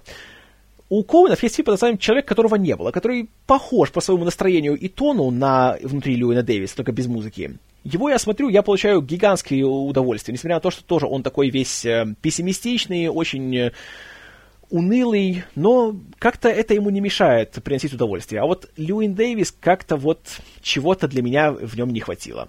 Но, повторюсь, саундтрек у него замечательный, и уже ради музыкальных номеров посмотреть однозначно стоит. Но, конечно, если вы не любите «Братьев Коуэнов», то фильм вас ничуть не переубедит, вы все еще будете их не любить. Возможно, даже еще больше, чем раньше. Так что решайте сами. Далее еще один фильм, который оказался, к сожалению, разочарованием. Называется он «Из пекла». Это новая режиссерская работа Скотта Купера, который пять лет назад э, снял «Безумное сердце», которое принесло Джеффу Бриджесу его долгожданный «Оскар». Новый фильм, правда, с музыкой ничего общего не имеет, а рассказывает он э, очень суровую, грязную и жестокую историю в духе охотника на оленей. Даже главный герой здесь работает на сталелитейной фабрике. А, в общем, о том, что есть Кристиан Бейл и есть его брат Кейси Эфлик. У брата Кейси Эфлика постоянно возникают всякие проблемы по ту сторону закона, и, среди прочего, он задолжает всяким людям кучу всяких денег, и однажды он связывается с плохой компанией, в которой есть отмороженный Вуди Харрельсон. Отмороженный Вуди Харрельсон его тщательно убивает, и Кристиан Бейл решает стать на тропу мести и жестоко за это наказать Вуди Харрельсона. Правда, по пути возникают еще всякие нехорошие усложнения, и Бейл, среди прочего, попадает в тюрьму, и происходит много всякой чернухи, много всякого очень серого бытового хлама, и смотрится все это очень уныло, очень медленно, очень жестоко, но жестокость какая-то такая не совсем, я бы сказал, оправданная сюжетом, из-за чего она только режет глаз и ничего под собой практически не несет. И несмотря на то, что есть куча хороших актеров, кроме тех, кого я назвал, еще появляется Уильям Дефо, которого я всегда рад видеть но фильм получается каким-то таким пустым. Хотя явно все делается с таким видом, что нет, нет, у нас тут суровая драма, которая еще и рассказывает о том, как тяжело теперь в нынешней Америке при экономическом кризисе жить в рабочих классах. Но все это получается каким-то очень пустым, очень поверхностным и не особенно интересным. Увы, из пекла подвел. Э, далее у нас новый фильм Дэвида О. Рассела, называется «Афера по-американски». Снова Кристиан Бейл, у него снова большая растительность на лице, но в кои-то веки он не хмурится, он не выглядит как Бэтмен, и он получает явное удовольствие. Он даже смешной здесь получается. Я никогда не думал, что такое произойдет, но Кристиан Бейл снова смешной, напоминая о американском психопате. Ну, правда, частично. А, фильм сам также, кроме Бейла, содержит еще кучу всяких классных людей, включая Эйми Адамс, э, очень порадовавшего меня в этом году Брэдли Купера, э, Дженнифер Лоренс, э, Майкла Пенью, Джереми Реннера, который снова наконец стал играть, а не только ходить в кадре и спать. Но сама история получается, как бы так сказать, таким немножко сплавом славных парней и 11 друзей Оушена. Вот от Скорсезе здесь Рассел берет очень много чего. Тут съемки практически такие же, тут снова 70-е, тут э, на саундтреке сплошные идут всякие песни из того периода, все идет еще и с закадровыми голосами, которые друг друга сменяют очень быстро. А история сама посвящена тому, что вот есть у нас Кристиан Бейл и Эми Адамс, они у нас большие аферисты, э, есть э, амбициозный федеральный агент Брэдли Купер, который их ловит, но затем вместо того, чтобы сажать их в тюрьму, он им предлагает сделку, что, мол, помогите мне словить на подкупе коррумпированного мэра Джереми Реннера, и тогда за это я вам, мол, э, смягчу наказание. И фильм посвящен вот этой их попытке как-то его хорошенько так развести и раскрутить. Но проблема в том, что Расселу это явно не особо интересно, и в отличие от тех же друзей Оушена, собственно, вот сама эта их титульная афера получается какая-то очень запутанная, не особенно внятная и к сожалению, не особенно интересная. Среди прочего из-за того, что, по сути, никакого особо большого риска нет. Самое плохое, что может произойти с героями Бейла и Адамс, то, что их посадят в тюрьму на какое-то время. А в тюрьме ну, будет тюрьма как тюрьма, собственно, и все. И сами герои, к сожалению, недостаточно хорошо здесь э, прописаны, чтобы они были чем-то больше, чем такая, знаете, какая-то яркая оболочка. Как, в принципе, и весь фильм. Э, Рассела явно интересует здесь форма гораздо больше, чем содержание. И да, тут 70-е, знаете, тут такие прически, такие костюмы, такие декорации. С одной стороны, такая страшная бескусица, а с другой стороны, он явно упивается всем этим делом. И, ну да, конечно, выглядит все довольно так интересно. Стильно очень снято так, стильно все показано и поставлено. Не спорю. Есть Дженнифер Лоренс, конечно, которую почему-то все здесь превозносят, все от нее в восторге. Э, тут всех четырех центральных актеров номинировали на Оскар. Ну что ж, рад за них. Но вот Дженнифер Лоренс как раз мне здесь не очень понравилась. Она здесь, по-моему, немножко не на своем месте. Она хорошо работает, не подумайте ничего плохого, но по сюжету она является супругой Кристиана Бейла, которая при этом еще и является матерью его ребенка, которому, по-моему, лет то ли 6, то ли 7 на вид. Простите, Бейлу уже почти 40, Лоренс 23.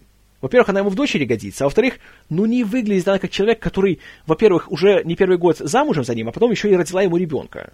И ей-богу. Э, кроме того еще, что ее героиня является просто ходячим собранием неврозов, из-за чего ее трудно воспринять как полноценного персонажа. Она просто смотрится как, как фигура, которая вот ходит на экране и безумеет. И я ловил себя на мысли, что была бы это Мариса Томей, черт побери, была бы идеально. Вот это было бы то, что надо. Но Мариса Томей 49, кто ж ее будет брать в большое кино? Вот это меня, конечно, такая вот возрастная дискриминация в современном Голливуде на редкость раздражает. Но зато все остальные прекрасные. Эйми Адамс тут великолепна, особенно в оригинале, когда она начинает немножко путаться в собственных персонах, и она говорит то с американским акцентом, то с британским. Это она очень грамотно показала. Плюс, никогда бы не подумал, что такое скажу, но Эйми Адамс, которая возрастом подходит больше к Бейлу, чем к Лоренс, она ее обставляет по всем параметрам. Она выглядит тут так, что просто вау, товарищи. Вау и все. Поэтому, да, это классно. И Брэдли Купер. Вот он здесь меня просто покорил он такой безумный, и он такой смешной, что, да, молодец, вот ей-богу. Я все больше и больше как начинаю склоняться к тому, что он на самом деле хороший актер. И есть еще в роли его начальника Луис Сикей. И вот сцены между Купером и Сикеем, это просто, да, это маленькие комедийные шедевры. Ну, конечно, еще, еще есть момент, где Брэдли Купер и Эйми Адамс идут танцевать на диско-танцпол. Брэдли Купер на диско-танцполе это прекрасно, это замечательно. Но проблема в том, что вот эти маленькие моментики, они э, к общей картине не имеют а никакого отношения. Это просто такие отдельные какие-то такие вот э, виньетки. И в этом проблема фильма, в том, что он является суммой составляющих, а не единым целым. И, собственно, история в нем ни о чем. И когда в финале происходит все то, что происходит, то думаешь только, ладно, и что дальше? А это не самое хорошее, что можно думать в конце фильма. Еще по части актеров тут появляется на пар, пару сцен один очень известный человек, которого я не буду называть, это лучше сами вам увидеть. которого отныне я хочу видеть только в фильмах Дэвида О. Рассела, потому что только здесь он напоминает о том, что он еще все еще отличный актер. Ну а «Афера по-американски» в целом получилась э, фильмом, как я уже писал во многих местах, среди прочего и в «Люмьере», и в своем коротком дубле, что это фильм, где есть красивая оболочка и отсутствующее содержание. Но оболочка, конечно, хорошая. Так что уже ради нее, в принципе, посмотреть можно один раз. Но на второй раз фильм оказывается просто такой тягомотиной, что становится невыносимо. И тогда понимаешь, что смотреть его можно только отдельными фрагментами. А как цельное произведение он не срабатывает при повторном просмотре. Так что вот так вот. Следующий фильм, э, картина студии Диснея под названием «Спасти мистера Бэнкса», который рассказывает о закулисной истории при адаптации книги Мэри Поппинс в классический фильм студии Диснея и о том, какой был конфликт у автора книги П.Л. Треверс с сценаристами и, собственно, с Уолтом Диснеем. Э, автора книги играет Эмма Томпсон, а товарища Диснея играет Том Хэнкс. Оба работают очень хорошо, и фильм в целом, знаете, такой очень яркий, такой красивый, такой ностальгический по 60-м, все такое прилизанное, такое яркое, светлое и приятное. Есть еще Пол Джамати, есть Биджей Новак, есть Джейсон Шварцман, много талантливых людей. Колин Фаррелл есть в роли ее отца, и вообще много узнаваемых лиц.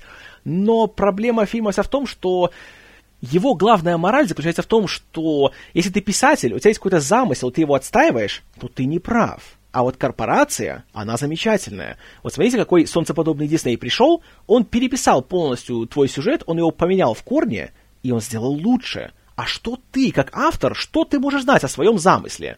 Вот это, конечно, очень неприятная мораль, и во время просмотра она еще так не бросается в глаза, потому что больше смотришь на актерские работы, больше смотришь на работу художников, а когда фильм заканчивается, начинаешь немножко так перемалывать все это в голове и понимаешь, что, блин, слушайте, как же меня все-таки нехорошо обманули этим фильмом. И тогда становится немножко неприятно. Но при просмотре, конечно, тебя обманывает, получаешь это удовольствие. Томпсон и Хэнкс прекрасны. Я удивился, что ни одного из них не номинировали на Оскар. Но в целом фильм получился э, необязательным. Лучше посмотреть, собственно, Мэри Поппинс. А спасти мистера Бэнкса, ну, это такая, знаете, безделушка, которую не надо воспринимать всерьез. Абсолютно не надо. И все-таки если и порекомендую только из-за хороших актеров. А из-за сюжета, из-за, собственно, его посыла, нет, ни в коем случае. Нет, нет, нет, нет, нет. Идем дальше. Э, фильм под названием «Тайная жизнь Уолтера Мити». Точнее, простите, э, как там, «Невероятная жизнь Уолтера Мити». Экранизация старого маленького романа, который был, по-моему... Какой романа? Рассказа, который занимает, по-моему, страниц 5, который уже как-то экранизировали то ли 40-х, то ли 50-х. Правда, тот фильм особой славой не пользуется. И теперь за новую версию взялся Бен Стиллер. Рассказывает он о том, что вот есть титульный Уолтер Митти, который э, работает в редакции журнала Life, и журнал скоро закрывается в своем печатном издании и будет выходить только в интернете. И ему нужно обеспечить э, добычу негатива от крутого фотографа Шона Пена, который, э, по словам автора, изображает всю квинтэссенцию жизни. И эту фотографию поместят на обложку последнего печатного номера, и это большая задача для героя Стиллера. Но вот не задача. Как раз именно этого кадра, который изображает эту квинтэссенцию, не могут нигде найти. Поэтому его отправляют э, по всему миру, чтобы он нашел фотографа, и у него узнал, что это был за кадр, и, возможно, его нашел. Стиллер сам при этом э, отличается тем, что он является человеком, который очень часто э, погружается в собственные какие-то фантазии, какие-то собственные мечты, и зачастую он в своей жизни такой весь робкий, какой-то несмелый, ничего не делает, а вот в своих э, внутренних каких-то грезах он такой, знаете, крутой чел, такой супергерой, он все сделает, всех побеждает, всех добивается. А вот в жизни как-то ему не хватает смелости. И вот это путешествие заставляет его, наконец, пересмотреть свои взгляды на жизнь, рисковать, быть более смелым, более дерзким и открывать новые горизонты и новые грани самого себя. Все это выглядит очень э, красиво, особенно часть, которая снималась в Исландии. Все такое живописное, такое красочное, такое очень вот насыщенное. Есть пара хороших актерских работ, есть Кристен Уик, которая очень милая, есть Адам Скотт, который очень мерзкий, и есть сам Стиллер. И вот с ним возникают проблемы, потому что, как написал один заморский критик, Бен Стиллер снял фильм о том, какой молодец Бен Стиллер. И, собственно, в этом вся суть э, невероятной жизни Болтера Митти. И я вообще я не люблю, знаете, фильмы, которые говорят о том, что вот, если ты будешь верить в себя, ты достигнешь всего, поэтому делай все, бросай, живи каждый день как последний. Меня безумно бесит такие морали, потому что попробуйте пожить каждый день как последний. Попробуйте, посмотрите, сколько вы проживете при этом. И как быстро вы начнете лапу сосать, потому что вы все свои деньги потратите, вы всю свою работу потеряете и будете бомжом. Фильм, конечно, об этом ничего не говорит. И когда, собственно, в конце он наконец находит этот самый негатив, и он видит фотографию, что такое квинтэссенция жизни, то простите вы меня. Хочется показать средний палец товарищу Стиллеру и попросить, чтобы он вернул потраченное время. Вот примерно такое впечатление от невероятной жизни Уолтера Митти. Ничего невероятного в нем нет. И я вам рекомендую не тратить на него свою жизнь. Хорошо. Это, собственно, были фильмы по календарному плану релизов. Теперь пойдут некоторые вещи, которые тоже выходили в течение года, которые я посмотрел, но которые сейчас будут немножко в разнобой идти.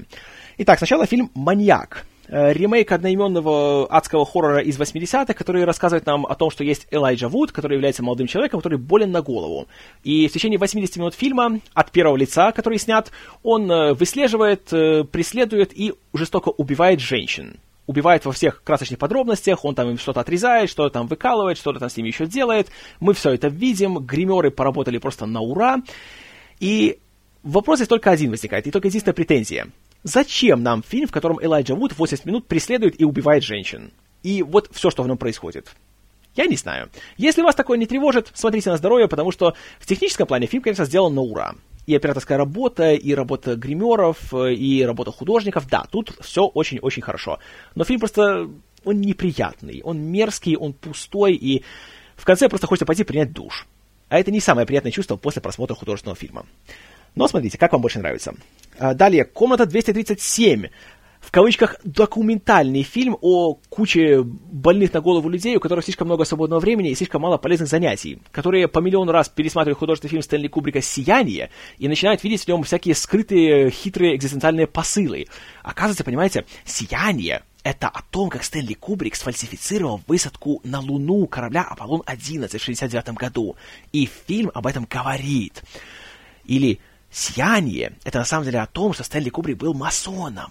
И здесь есть много психосексуального подтекста. Например, вот посмотрите сцену, где Джек Николсон приходит устраиваться на работу, и его начальник встает из-за стола, подходит к нему, протягивает к нему руку. И в этот момент он стоит относительно стола так, что папка, которая лежит на столе горизонтально, она находится прямо у него в районе паха. Это выглядит так, будто у него страшная эрекция в этот момент. Понимаете, это фильм о гомосексуализме на самом деле. И вот так вот полтора часа показывают кадры из фильма, и звучат вот эти вот... Тут пять человек выступает, мы только слышим их голоса, мы их не видим. И они просто вот выливают свой вот этот маразм, свое это помутнение разума на зрителя. Идиотизм полнейший. Если вы в это верите, то дай вам бог здоровья, пожалуйста, уйдите отсюда. И никому больше об этом не говорите. Потому что это, извините меня, этих людей надо просто посадить в комнату с мягкими стенками и закрыть на ключ, а ключ выбросить. Вот что надо сделать. Комната 237 ни в коем случае не рекомендую. Не смотрите, пожалейте свое время. А, далее, Лавлейс. Э, как бы биографический фильм о порнозвезде Линде Лавлейс, которая была, по сути, первой э, в своем роде персоной, которая снялась в начале 70-х в порнофильме «Глубокая глотка», который с тех пор стал, по сути, нарицательным и стал целым поджанром в порнографии. И он рассказывает о том, как она вообще докатилась до такой жизни, как у нее был ее мерзкий ухажер Чак Трейнер, который из нее превратил, по сути, наркоманку и проститутку, как э, она сама не понимала, во что ввязалась, как она затем пошла в, в жизнь в порнографии, и как, по сути, она испортила всю свою жизнь. И, и не говоря уж о своей карьере и своих шансах э, нормально жить и иметь работу. Э, фильм вроде бы имеет хорошее намерение, но он получился довольно-таки никаким. Среди прочего из-за того, что он очень сильно смягчает историю, потому что реально вся эта история с Линдой Лавлейс была очень-очень некрасивой, очень грязной, очень неприятной и депрессивной, а фильм как-то все это очень, как-то так слабенько подает, и еще он почему-то э, режиссеры, вот, простите, сейчас имена их у меня вылетели из головы, они зачем-то выбирают такой дурацкий стилистический прием, при котором фильм делится на две половины. Первая половина такая, знаете, вся приукрашенная, такая как большая фантазия, то есть то, как все хотели бы это видеть. А вторая — это то, что было на самом деле. Это, это, это грязная подноготная, и посмотрите, какая гадость, какое было все мерзкое. И как-то срабатывает это далеко не полностью. Есть хорошие актеры, тут есть Аманда Зайфрид в главной роли, есть э, Питер Сарсгард, который просто может с закрытыми глазами и связанными руками играть всяких мерзких извращенцев в роли ее ухажера. Есть Крис Нот, есть Бобби Канавали, есть Шерон Стоун даже, есть Роберт Патрик. Все вроде хороши, по крайней мере, неплохие. Но история получилась какая-то слишком уж беззубая для такой вот истории. И в итоге ничего, кроме плечепожатия, не, выж... не вызывает. Если вас, в принципе, интересует такая тема, опять же, порекомендую вам документальный фильм. Называется он «В глубокой глотке». Он был выпущен, по-моему, в 2000 то ли четвертом, то ли пятом году. Вот он всю эту историю за гораздо меньшее время рассказывает гораздо подробнее, гораздо интереснее и э, гораздо глубже. Простите за каламбур. Поэтому вот такая ситуация. А Лавлейс, нет, я не рекомендую. Хорошо, дальше. Алан Партридж, э, полнометражная версия похождений легендарного британского комедийного персонажа, которого придумал и которого играет Стив Куган. Э, получилась вещь, э, несмотря на то, что как бы думая, что надо для этого знать все его предыдущие сериалы, типа там «Я Алан Партридж» или там как он еще назывался? Knowing Me, Knowing You with Alan Partridge или Mid-Morning Matters with Alan Partridge и так далее. На самом деле нет. Можно совершенно ничего не знать о нем, просто включить сам фильм и получить от него огроменное удовольствие. Очень смешно, очень остроумно, много такого классического, знаете, такого сухого юмора, который очень хорош. А, есть некоторые экшен-моменты, некоторые, скажем так, э, пародийные элементы. Очень хорошо сделано. Если любите, в кавычках, британский юмор, хотя я не люблю делить юмор на национальности, то очень хорошо. Если вы знаете, кто такой Стив Куган, если вы знаете, чем он э, хорош, то смотреть обязательно. Очень очень смешной фильм, который меня очень порадовал, был большим приятным сюрпризом. Алан Партридж. А, далее фильм по названием «За кадром» или же «В мире» в оригинале. Это дебют в режиссуре и сценарном деле для актрисы Лейк Белл, которую, среди прочего, можно увидеть в сериале «Детская больница». И он рассказывает о мире актеров озвучки, которые работают на трейлерах. У нас есть главная героиня, которая является девушкой, которая обычно работает э, обучением всяких актрис э, и актеров э, тому, чтобы они разговаривали с различными акцентами в своих фильмах, и при этом сама всячески надеется, что ее возьмут э, быть закадровым голосом в трейлерах. Но все ей говорят, что нет, ты что, ты же женщина, женщины не читают голоса в трейлерах. Но тут, понимаете ли, выходит новая большая экранизация большого подросткового романа, который именно на женскую аудиторию рассчитан. И продюсеры хотят э, сделать такой прорыв и, во-первых, вернуть классический, знаете, вот этот трейлерный такой слоган, это «In a world». Э, и а, хотят при этом еще сделать, чтобы это говорила женщина. Поэтому она в итоге получает свою эту работу. Но вскоре оказывается, что все не так-то и просто, и взяли, возможно, ее не только из-за того, что она действительно самая талантливая, а может просто это скорее политический ход. И в целом вот этот мир показан довольно интересно, довольно-таки легко, не то чтобы есть какие-то откровения, какие-то большие глубины, и, разумеется, как и в, часто бывает в подобных историях, тут не обошлось без истории из цикла «Папочка не любил меня!» И у нее есть отец, который играет Фред Меламед, которого вы можете помнить по серьезному человеку братьев Коуэнов. Поэтому в этом плане фильм получился скорее нормальным, чем очень хорошим. Но посмотреть стоит. Э, есть появление от всяких э, хороших э, людей на втором плане. Есть Ева Лангория, есть Кен Марино, который очень смешной, как, в принципе, и всегда. И в целом такой, знаете, приятный путечок получился. Мне интересно, что она будет делать дальше. Потому что, в принципе, Лейк Белл здесь показала себя хорошо и как актриса, и как сценарист, и как режиссер. Так что нормально. Для дебюта более чем. Хотя, конечно, до Джого Лева ей далековато. Но ничего не поделать. Все у нее в будущем. Так что скорее рекомендую. Фильм «За кадром». А, далее фильм, у которого есть два названия. В Англии и Европе он называется «Песня для Мэриан», в Америке его назвали «Незаконченная песня». Чертовски милый фильм о том, как э, есть пожилая Ванесса Редгрейв, которая ходит в хор для пенсионеров, которым управляет Джема Артертон, которая наконец-то прекрасна и получила роль, которую она заслуживает. И у нее есть ворчливый муж Терренс Стэмп, который весь такой нелюдимый, который кроме нее, собственно, никого не хочет видеть. А затем происходят некоторые драматические события, которые заставляют его немножко открыться и э, больше общаться с людьми и как-то немножко тоже раскрываться и чуть больше рисковать и, среди прочего, петь очень милый фильм, очень красивый, очень такой, знаете, душещипательный, слезовыжимательный. Но самое приятное то, что благодаря здесь такие классные актеры, он не кажется никогда фальшивым. И Терренс Стэмп здесь так шикарен, что смотришь и думаешь, почему у него все еще нет мешка Оскаров? И ведь нет. А вы со своим Ди Каприо носитесь. Вот кому надо давать Оскар, Терренсу Стэмпу. Но, конечно, фильм никто не смотрел, поэтому никто ничего не знает. А вот я вам его порекомендую. Скажу, что отличнейший фильм который демонстрирует то, что э, современному молодняку по сравнению со Стэмпом, Редгрейв и их э, коллегами, им еще расти и расти. А вот песню для Мэриан я рекомендую очень сильно. Прекрасный, прекрасный фильм, от которого просто все аж внутри расцветает, сияет, греет и просто хочется жить. Редкий фильм, очень приятный. Э, далее датский фильм э, Табиеса Линдхольма, э, сценариста сериала «Бурген» и фильма «Охота», о котором я чуть позже поговорю. Э, который очень похож по тематике на капитана Филлипса, правда, был выпущен пораньше. Он называется «Заложники».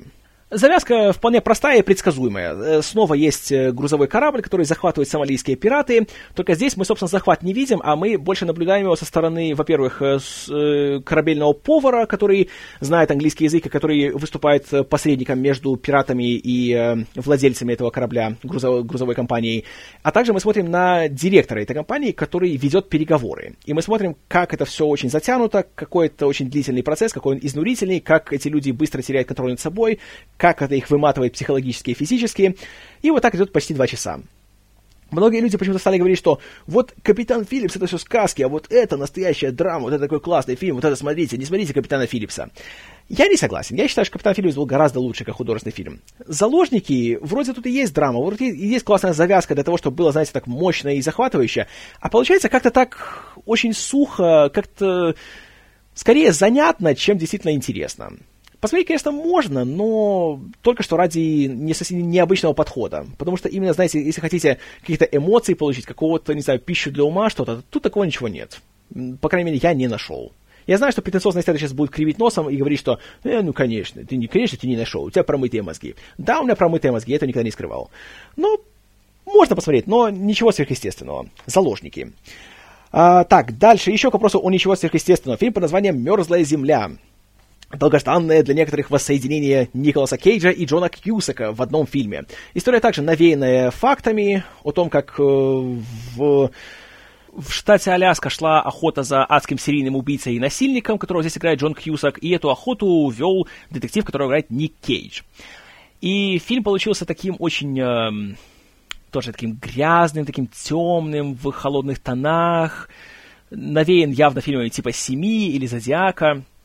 И получился, знаете, такой крепкий такой триллер класса Б, я бы сказал, э, с хорошими довольно актерскими работами. Особенно Ник Кейдж здесь порадовал. Он здесь в какой-то веке не безумный, но все еще очень радует. Ванесса Хаджинс тут есть, которая продолжает меня убеждать в том, что она все еще хорошая актриса, что очень приятно. Правда, есть еще 50 Cent в роли сусенера. И он тоже не может это нормально сыграть. И самое печальное то, что Джон Кьюсак. В последние годы вообще не знаю, что с ним произошло. Такой был талантливый человек, а сейчас он просто ходит и с таким унылым, скучным лицом из цикла видал я вас тут всех. И он, конечно, не совсем срабатывает, э, не до конца, по крайней мере. И все-таки ловишься на мысли, что если бы роли были наоборот, если бы это Кейдж играл убийцу-насильника, а Кьюсак детектива, было бы на порядок веселее.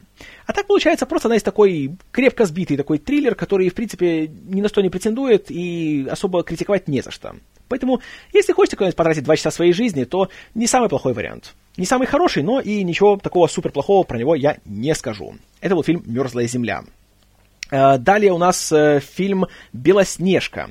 Испанский фильм, не мой фильм, который снят э, явно под веянием успеха артиста, который является осовремененной интерпретацией классической, конечно же, сказки «Братьев Гримм», очень осовремененной, которая происходит где-то, по-моему, в начале 20 века. Тут уже отец Белоснежки, который был в сказке королем, которого охмурила э, его злая супруга, он является известным матадором.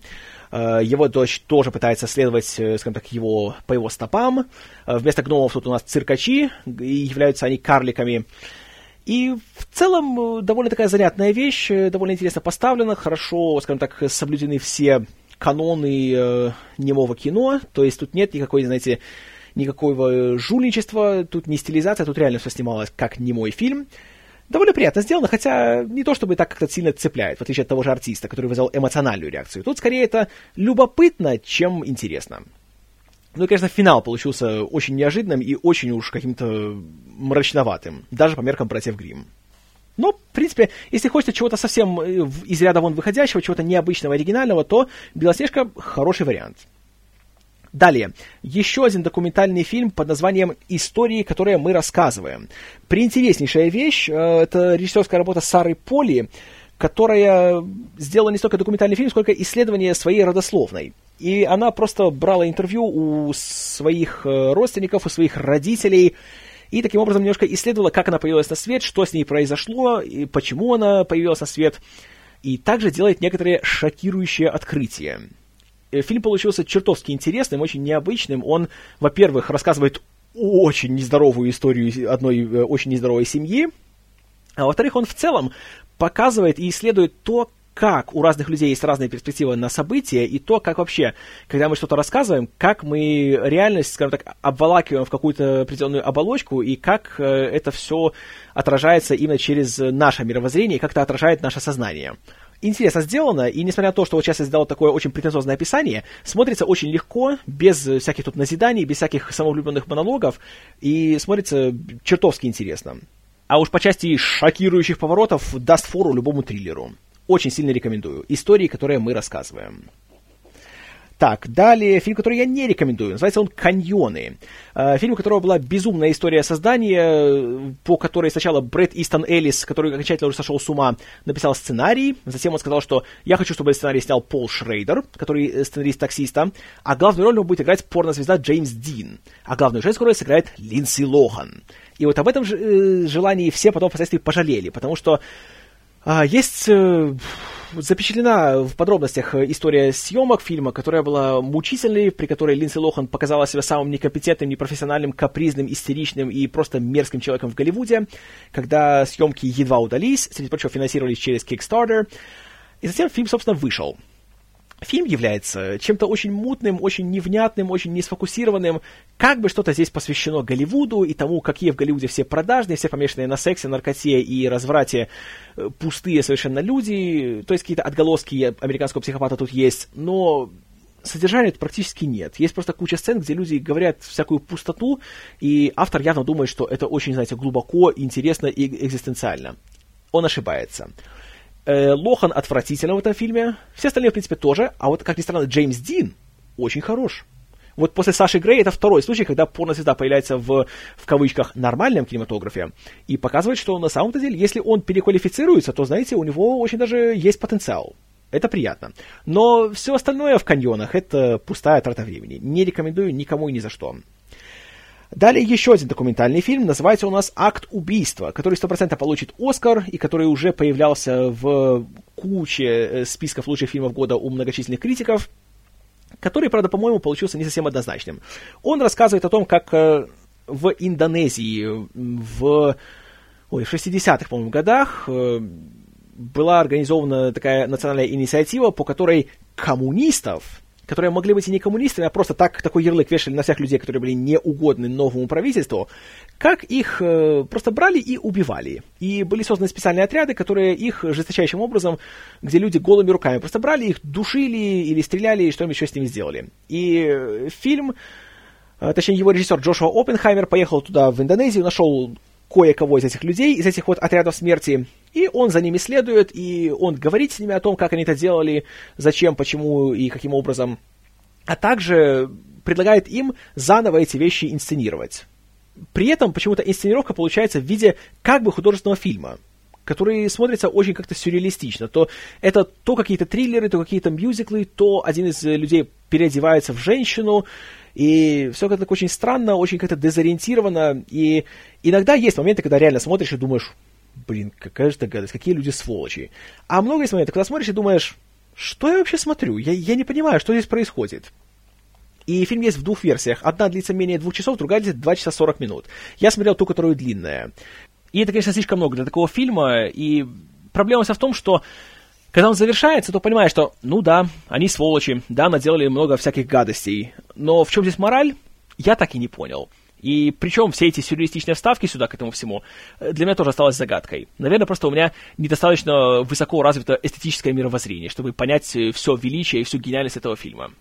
Но, не знаю, если нечего делать, если хотите чего-то, знаете, опять же, необычного и из ряда вон выходящего, посмотрите акт убийства. Но только ищите более короткую версию, потому что та, которая длинная, она не стоит затрат. Уж поверьте моему горькому опыту. Далее вот тот самый датский фильм «Охота». Фильм Томаса Винтерберга, который был готов еще в 2012 году, который показали на Канском фестивале, на котором Мэс Микельсон получил приз за лучшую мужскую главную роль, но который датские дистрибьюторы специально не выпускали в 2012 году, чтобы пустить его в 2013, чтобы он мог претендовать на Оскар.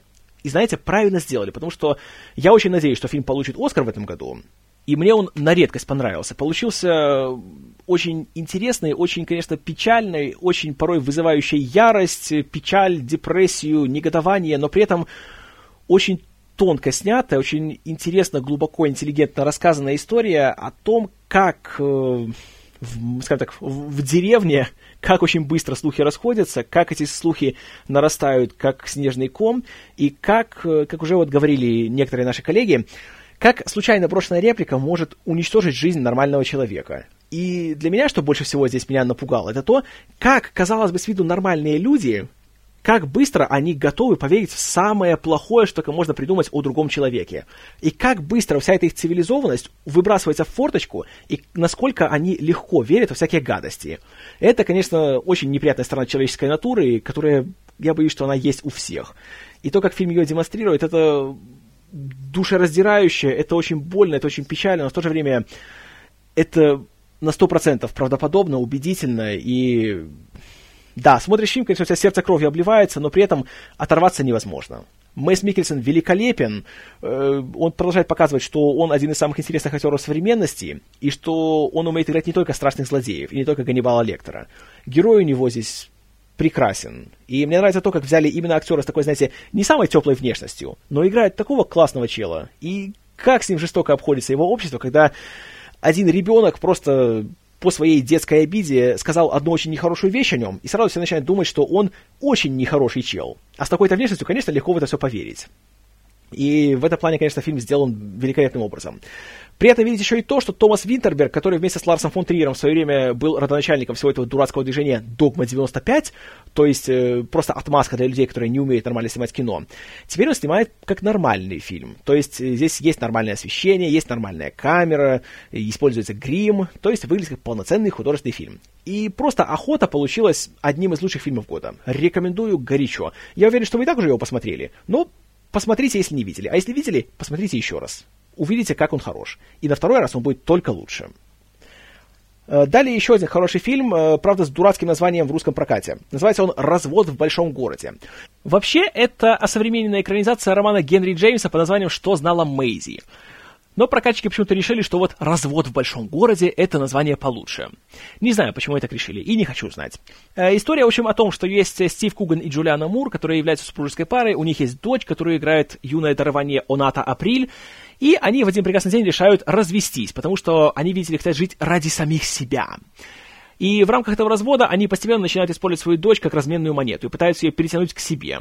Но в то же время реально ее интересы никого не заботят. Они больше только думают о себе. Два очень мерзких, очень самовлюбленных, эгоистичных человека, и Куган и Мур это все изображают пугающе правдоподобно и эффективно. А при этом, при всем, э, у девочки появляется няня, которую играет Джоанна Вандерхам, и затем появляется новый ухажер ее матери, который играет Александр Скарсгард. И волей судеб так получается, что эти, казалось бы, чужие ей люди оказываются лучшими для нее опекунами, чем ее родные родители. История, конечно, очень тоже жестокая, очень неприятная, и смотришь на взрослых людей, которые ведут себя хуже, чем самые маленькие дети, это, конечно, печаль. И когда видишь, как страдает этот маленький ребенок, то, конечно, как-то так аж внутри все сжимается. Но, несмотря на это, финалу фильма это получается таким более жизнеутверждающим, каким-то вселяющим какую-то надежду. Пусть, конечно, не очень сильную, но в то же время как-то какая-то вера остается. И при этом получается в меру. И нет такого, знаете, киношного хэппи-энда в духе Криса Коламбуса. Поэтому фильм получился очень хорошим, пусть не самым легким в просмотре, но очень качественным, который я очень рекомендую. Называется он «Развод в большом городе». Далее у нас снова пойдут документальные фильмы. Первый из них это «Черный плавник». Э, история о том, как э, отвратительно в аквапарках SeaWorld в Америке обращаются со своими э, животными, в частности, со своими касатками, и о том, как эти животные порой перестают терпеть все эти издевательства и начинают атаковать своих дрессировщиков или просто работников этих самых аквапарков. И затем, какие у них ужасные условия содержания. Э, в очередной раз фильм доказывает о том, что самое страшное животное на планете это человек, и какие же мерзкие все вот эти заведения типа аквапарков, зоопарков и так далее, и что животные должны быть на воле. Вот как бы все, что он э, вызывает. Правда, как документальный фильм он не совсем срабатывает, потому что он очень однобоко показывает ситуацию. Конечно, это можно объяснить тем, что представители SeaWorld отказались как-то комментировать э, то, что здесь говорится. Но то, что мы видим, говорит просто очень легко. Вот SeaWorld — это зло. Зло — это SeaWorld. Что, конечно, превращает его уже немножко из документального фильма скорее в пропагандистский фильм, что не совсем обычно входит в задачи документалиста. Но если вы хотите в очередной раз э, переполнить себя праведной яростью и страшным гневом в адрес э, таких вот больших корпораций, то смотрите на здоровье свою цель вы достигнете. Как, в принципе, достигнете вы ее, если здесь посмотрите другой документальный фильм под названием «Мы крадем секреты, двоеточие. История Wikileaks». Тот самый документальный фильм, о котором я говорил, э, который стоит посмотреть вместо «Пятой власти». Э, фильм Алекса Гибни, который э, рассказывает о Джулиане Ассанже, о становлении Wikileaks, о ее истории и о всех скандалах, которые связаны с ее создателем, и о том, как вся эта история развивалась, насколько сложная личность сам Джулиан Ассанж, который, правда, отказался давать интервью для самого фильма, если ему никто не заплатит миллион долларов. Э, Гибни посчитал, что это как-то дороговато, поэтому он собрал лишь э, уже имеющиеся интервью с э, Ассанжем. И его личность получается здесь очень неоднозначной и далеко не самой положительной. И, конечно, в этом тоже можно упрекнуть фильм в том плане, что, возможно, он немножко рисует своего субъекта в слишком черных тонах. Но, по крайней мере, как источник информации о этом сайте, и который уже стал целой, целым пластом современной культуры, э, фильм срабатывает очень хорошо. И он идет более двух часов, но при этом интерес к нему сохраняется на протяжении всего хронометража.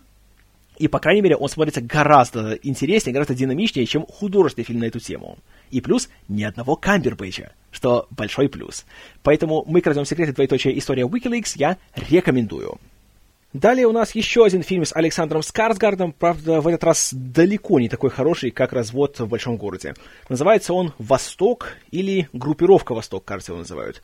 Э, фильм о том, как э, э, работница какой-то определенной компании, которая занимается охраной или защитой или чем-то еще, так мы в фильме не узнаем, которую играет Брит Марлинг, получает задание от своей начальницы, которая играет Патрисия Кларксон, в... внедриться в ряды экотеррористической группировки, которая называет себя «Восток», где всем руководит Александр Скарсгард, а ему помогает Эллен Пейдж и еще там пара человек поменьше. Они занимаются всякими глупостями, типа устраивают всякие акции протеста, всякие диверсии против фармацевтических компаний, и вообще говорят о том, что какие корпорации плохие, понимаете, потому что вот они корпорации, они все такие корпорированные, они не только плохие, такие злые, вообще такие мерзкие. А вот э, искать себе еду в мусорных контейнерах, э, это вот очень круто, и это очень здорово. А вот фармацевтические компании, которые дают себе лекарства с побочными эффектами и пишут побочные эффекты в инструкции, это очень плохо. Если ты при этом еще их, их принял, и тебе стало плохо, несмотря на то, что тебя предупреждали, что тебе будет плохо. Это они виноваты, потому что они такие вот большие сволочи. И фильм примерно вот об этом. Э, Брит Марлинг постепенно, как всегда бывает в таких историях, сначала она, конечно же, против них, она такой двойной агент, но потом, когда она в... проникает в их ряды, то она начинает проникаться их философией. И фильм смотрится, знаете, как будто его сделал первокурсник, который посмотрел, пол, точнее, прослушал полторы лекции по философии и экологии, и теперь считает, что он постиг мировую истину, и теперь его задача и его цель в жизни это пойти и вам всем промывать мозги о том, какие злые корпорации, корпорации это зло, и вообще... И вот весь фильм об этом очень быстро надоедает, очень сильно раздражает, э, дурацкая, дурацкая история, апофеозом которой становится момент, когда уже э, просветленная Брит Марлинг э, начинает поучать свою начальницу Патрисию Кларксон и говорит, что какие все плохие корпорации, какие все люди на самом деле расточительные, как они не, не бережно относятся к природе, как они разбрасываются ресурсами, и она буквально засовывает руку в мусорный контейнер, достает из него яблоко, которое кто-то только один раз укусил, кусает его и его продолжает есть. Говорит, вот видишь, можно питаться из мусорного контейнера. Попробуйте так сделать. Засуньте руку в мусорный контейнер. Посмотрю, что вы оттуда достанете. И как вы это съедите. Дурацкий, дурацкий фильм, который не рекомендую никому. А если найдете человека, которому он понравился, избегайте этого человека всеми силами. Потом скажите мне спасибо. А вот фильм, который является не дурацким, и который я однозначно рекомендую. Называется он «Довольно слов». Э, новый фильм от режиссера Николь Холлофсенер, который отличается, во-первых, тем, что это чертовски хорошая как бы романтическая, как бы мелодрама, хотя на самом деле просто обычная нормальная драма о человеческих взаимоотношениях, которая просто, увы, стала последней э, экранной ролью для Джеймса Гэндалфини, которого тоже в этом году не стало. И эта роль для него стала очень необычной, потому что здесь он играет совершенно нормального человека, здорового душевно, не связанного с криминалом, не связанного с насилием, просто хорошего такого, милого такого человека, плюшевого медведа. Правда, главная героиня здесь это не он, а это Джулия Луи Драйфус, э, которая играет э, разведенную массажистку, которая воспитывает свою дочь, которая собирается скоро закончить школу и отправиться в колледж. И у нашей героини, которую зовут Ева, большой, скажем так, э, большой кризис в жизни в том плане, что она недовольна многими вещами, но она ничего не делает, чтобы их как-то изменить. И это большая ее проблема, большой ее недостаток. Она случайно на вечеринке знакомится с Джеймсом Гэндалфини, героя которого зовут Альберт. Он тоже разведенный, совсем недавно. Он живет один. Он такой милый, он такой хороший. И они просто случайно начинают с ним встречаться.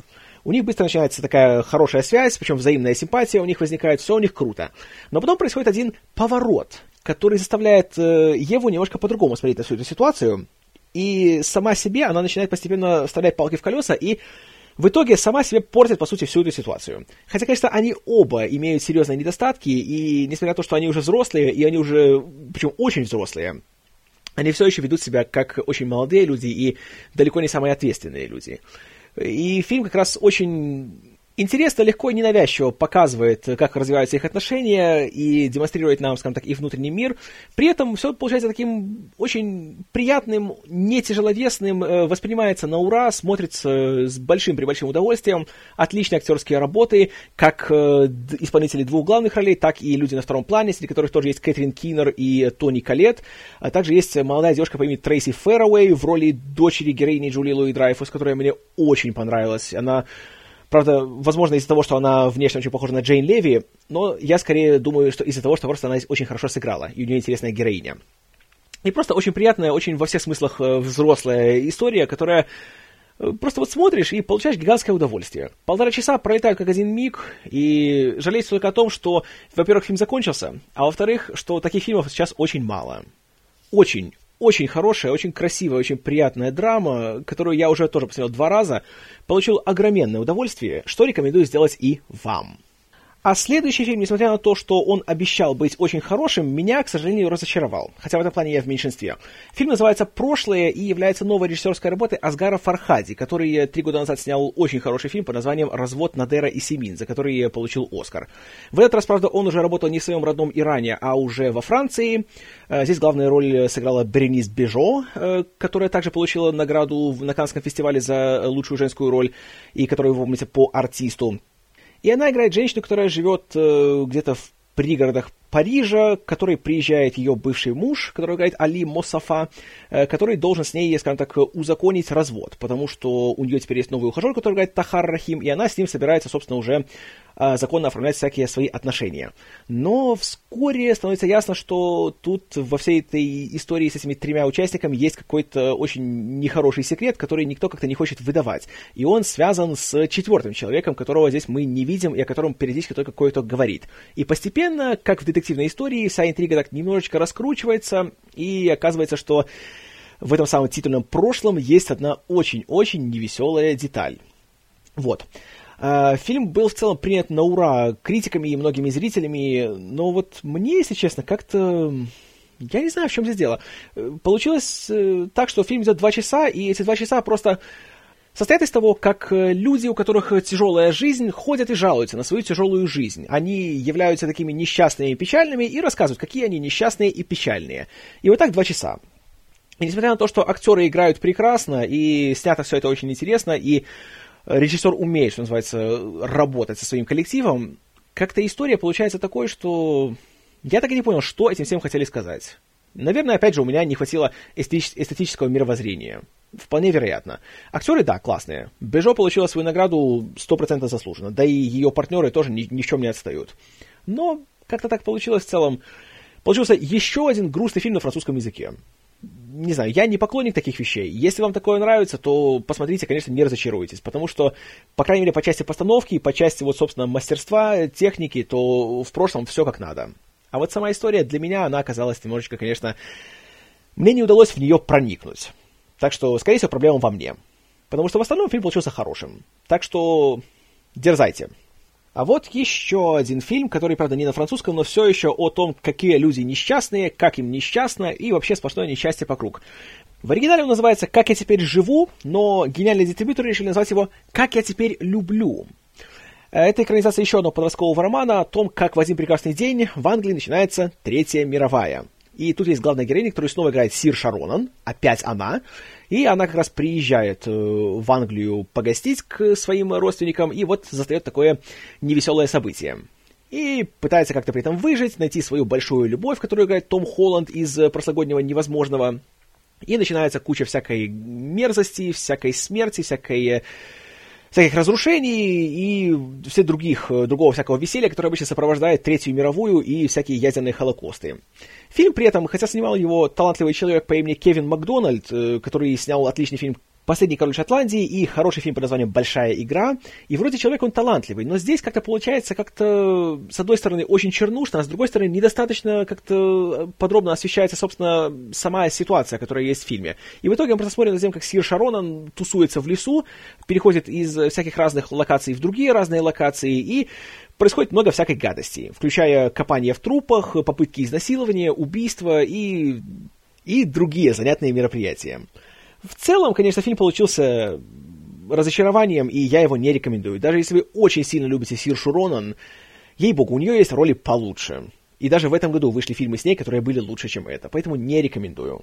Хорошо. Далее еще один фильм, который слегка номинирован на Оскар, хотя, конечно, Харви Вайнштейн надеялся продвинуть его гораздо больше. Называется он «Август». Полное название «Август, двоеточие, округ Оусидж». Э, еще одна, теперь уже третья экранизация пьесы «Безумного гения» Трейси Летца. Напомню, предыдущие две это были... Э, как там, «Паранойя» у нас его назвали, в оригинале «Баг», а второй это «Киллер Джо», тоже из 2012 года. Э, этот фильм, правда, в отличие от тех двух, снимал не Уильям Фридкин, а телевизионный э, очень большой мастер Джон Уэллс. Э, в принципе, здесь все то же самое, что всегда у Летца. Э, много всякой дисфункции. Здесь э, связанное с семейными отношениями, с большой семьей, которая собирается вместе по случаю трагической смерти их отца, который играет Сэм Шепард.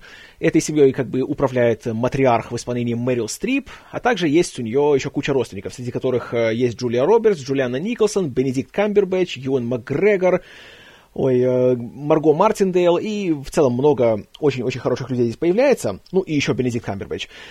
И фильм вроде бы должен быть тем же по-хорошему безумным и извращенным весельем, которым был Киллер Джо, но как-то это получается слишком как-то никак. Все-таки Уэллс это не Фридкин, и ему не хватает какой-то такой рискованности, какой-то дерзости.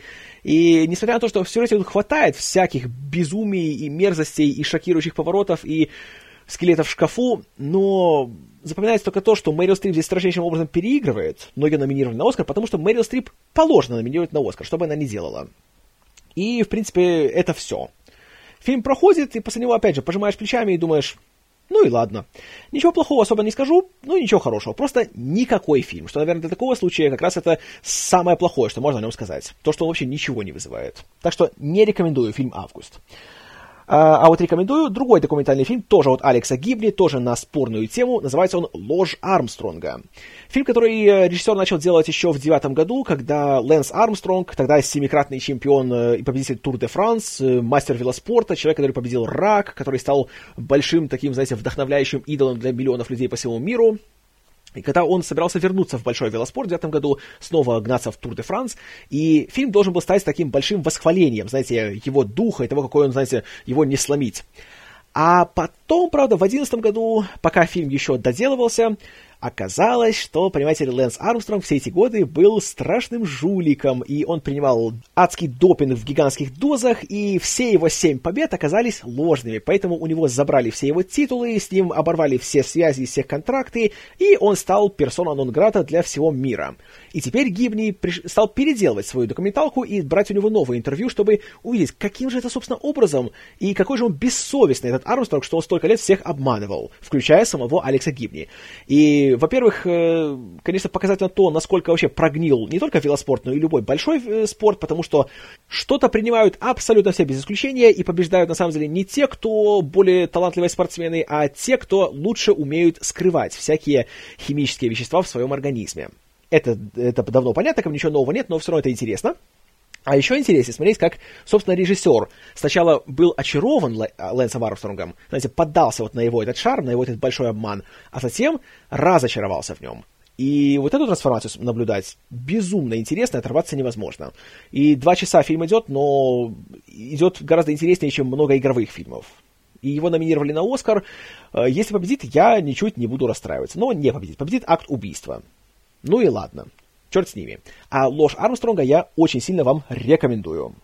И вот у нас остается еще один номинант на лучший фильм э, на Оскарах. Это фильм под названием «Филомена».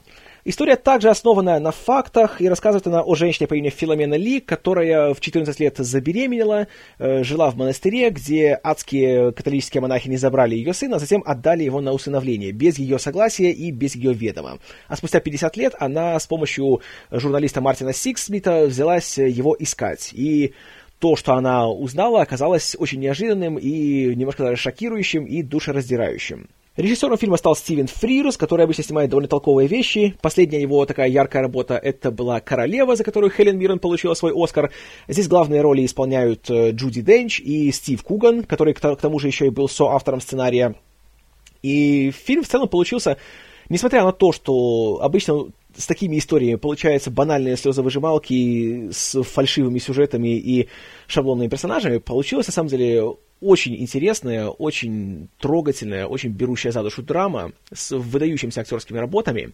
Э, Денч получила номинацию на Оскар за это дело, и совершенно заслуженно. И если бы была бы моя воля, знаете, из тех пяти номинантов, что есть, я бы дал награду именно ей, потому что она здесь раскрывается с совершенно новой стороны. Обычно, знаете, она играет таких э, очень аристократичных, таких э, высококультурных, таких очень сдержанных, таких э, великих особ, а здесь у нее героиня получается, наоборот, такая, немножко такая простая, такая очень наивная, такая очень открытая, немножко неловкая, и как же она хороша в этой роли. Смотришь и просто не можешь нарадоваться.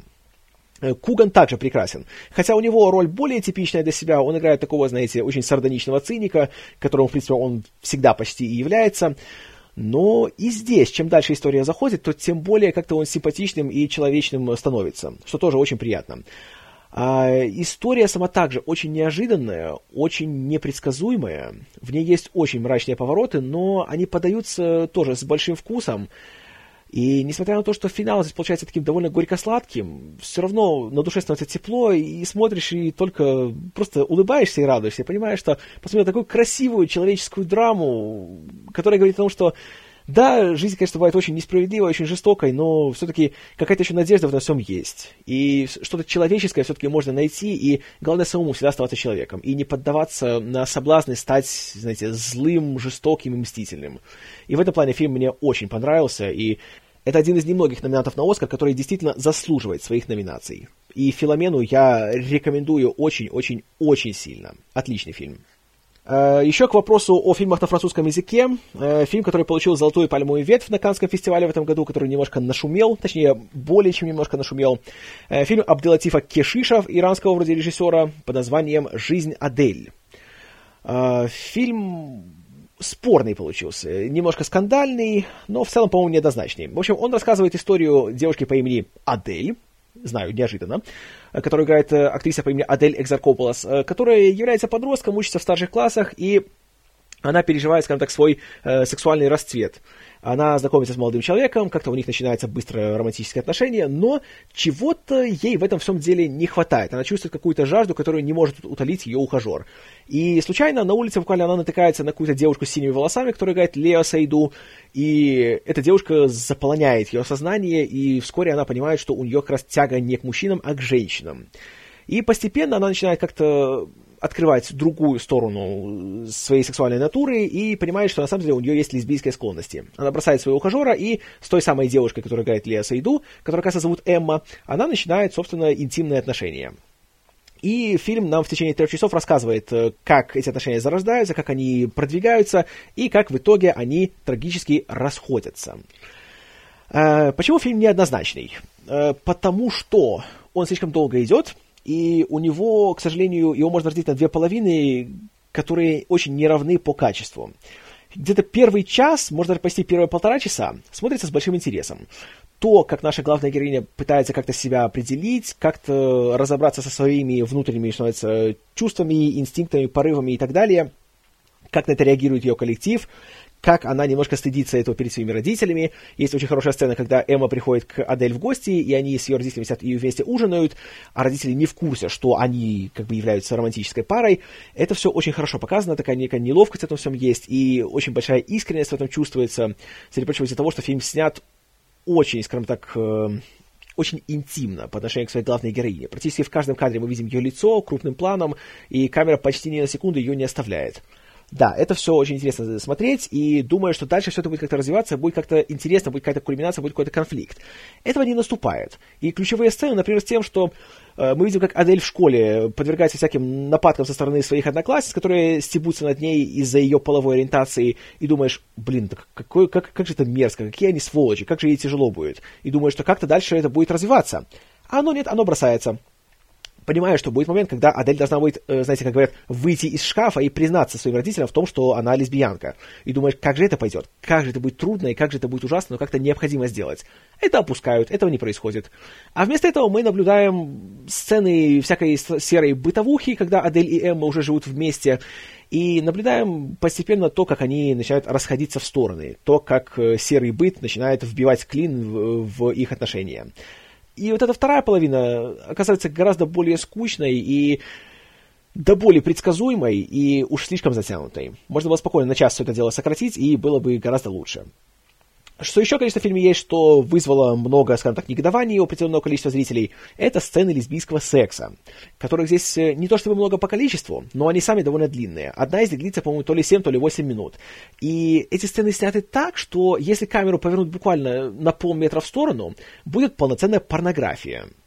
Причем они слишком длинные, и все, что можно передать, передается уже за одну минуту. А все остальное, так и понимаю, что режиссер просто ловит момент, понимает, что смотрите, что я делаю, это моя работа, мне сейчас это деньги платят, смотрите, да.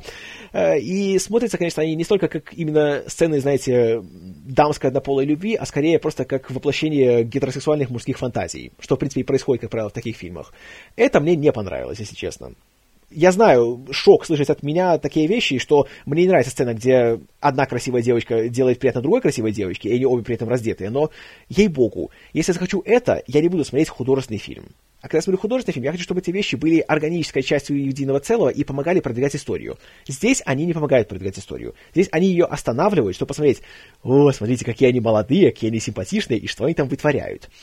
И при этом, конечно, почитав интервью с актрисами, которые говорили, насколько им не весело было все это дело снимать, то как-то еще более неловко себя чувствуешь, и как-то так даже немножко стыдно становится за то, что ты это смотришь, и им приходилось вот через все это пройти. Так что в этом плане мне не особенно понравилось. И кроме того, просто сам фильм, он, опять же, он демонстрирует, но он мало что говорит. И в чем его мораль, о чем он нам рассказывает, я так и не понял, если честно. И просто три часа прошли, ну да, да, есть хорошая актерская игра, да, есть в некоторых моментах э, интересная история, но только в некоторых. А в целом сум- сумма такая получается довольно-таки неутешительная. Поэтому «Жизнь Адель», знаете, я не порекомендую. Нет. Хорошо, далее у нас принципиально другой фильм. Называется он «Мастер Тайцзи». И является он режиссерским дебютом Киану Ривза, который, на удивление, оказался очень даже толковым постановщиком. И приятно то, что, в отличие от многих других актеров, он не стал, знаете, э, ловить звезды с неба и делать что-то такое там супер претенциозное, э, философское и драматическое. А он сделал нормальный такой фильм о восточных единоборствах.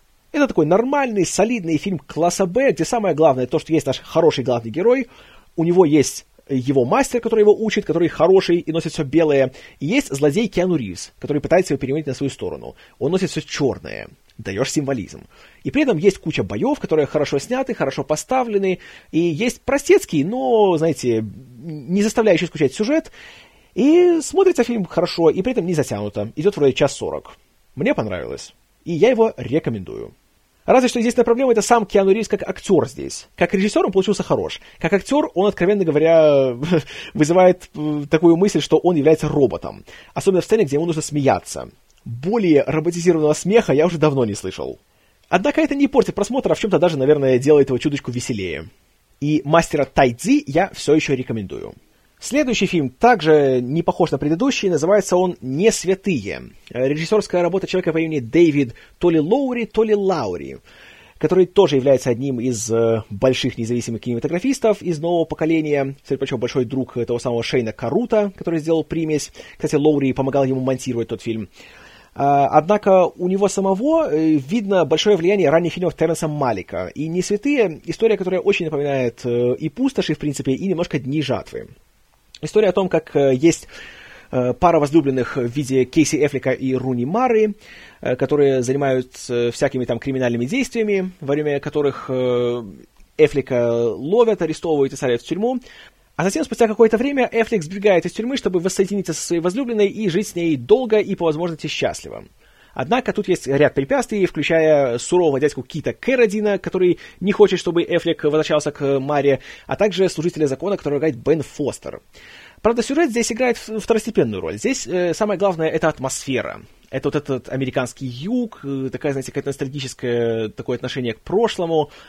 Все такое тягучее, такое медленное, такое мечтательное, очень красиво снятое, все такое живописное, все эти пейзажи, ландшафты, все в таких немножко сепийных тонах.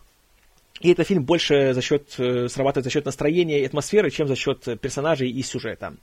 Но, знаете, мне понравилось. Фильм, конечно, не для каждого сработает, и его нужно смотреть в особенном настроении, но если такое настроение у вас будет, знаете, такое спокойное, такое немножко меланхоличное, такое чуть задумчивое, такое, может, не совсем э, веселое, то «Не святые» подойдут очень даже. Ну и актеры тут очень хороши, особенно Кит Кэррозин. Очень меня порадовал. Поэтому скорее рекомендую, чем нет.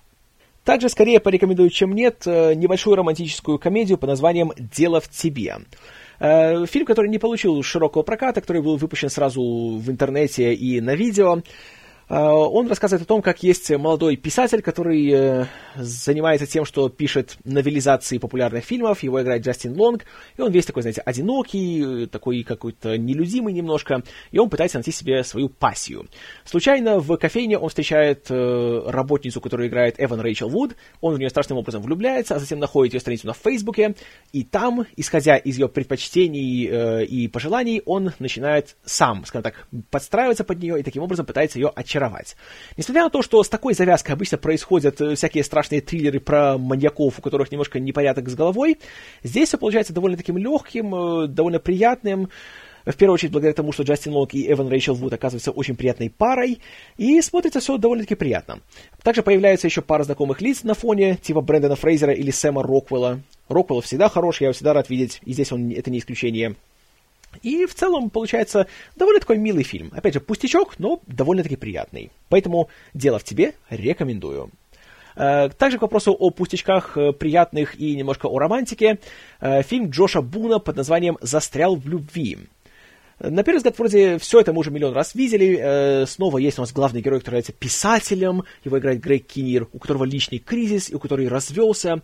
У него есть сын, который тоже хочет стать писателем, у которого идол Стивен Кинг, и он хочет быть таким же. У которого есть дочь, которая является писательницей, и она уже имела некоторый успех в плане публикации э, своей книги.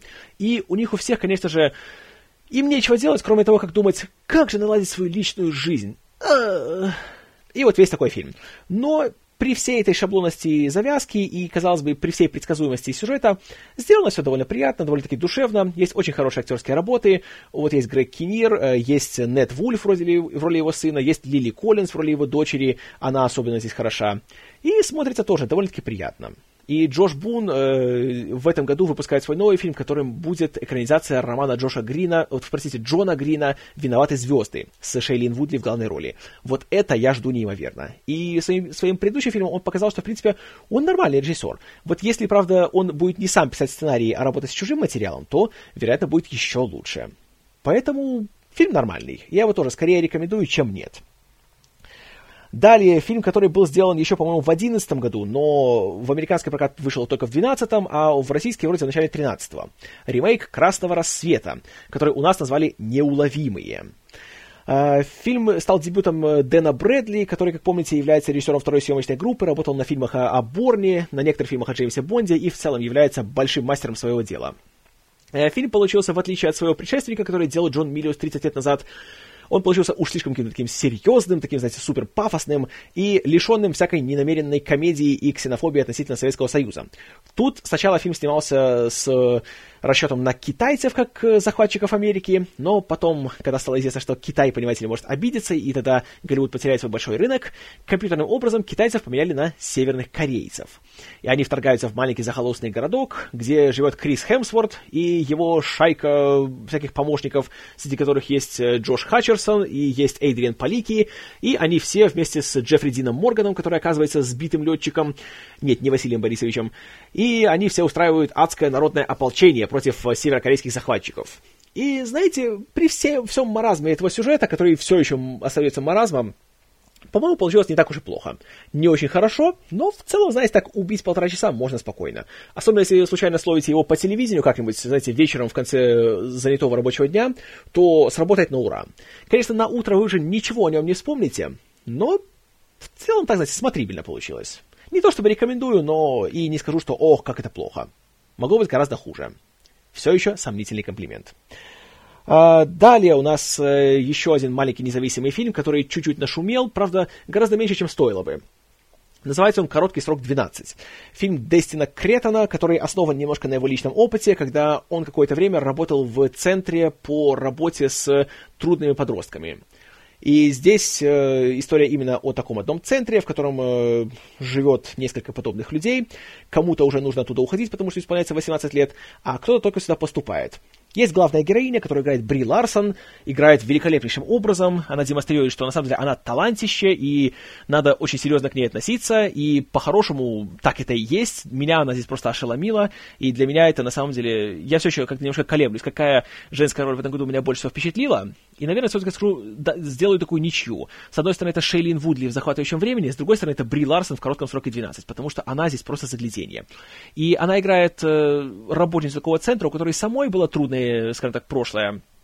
И ввиду разных обстоятельств, и, среди прочего, так как поступает новая подопечная, которую играет Кейтлин Дивер из э, «Правосудия», она вынуждена, скажем так, вспомнить свое прошлое и столкнуться со своими демонами, и немножко так поработать над собой, чтобы стать чуть более взрослым и чуть более стабильным человеком.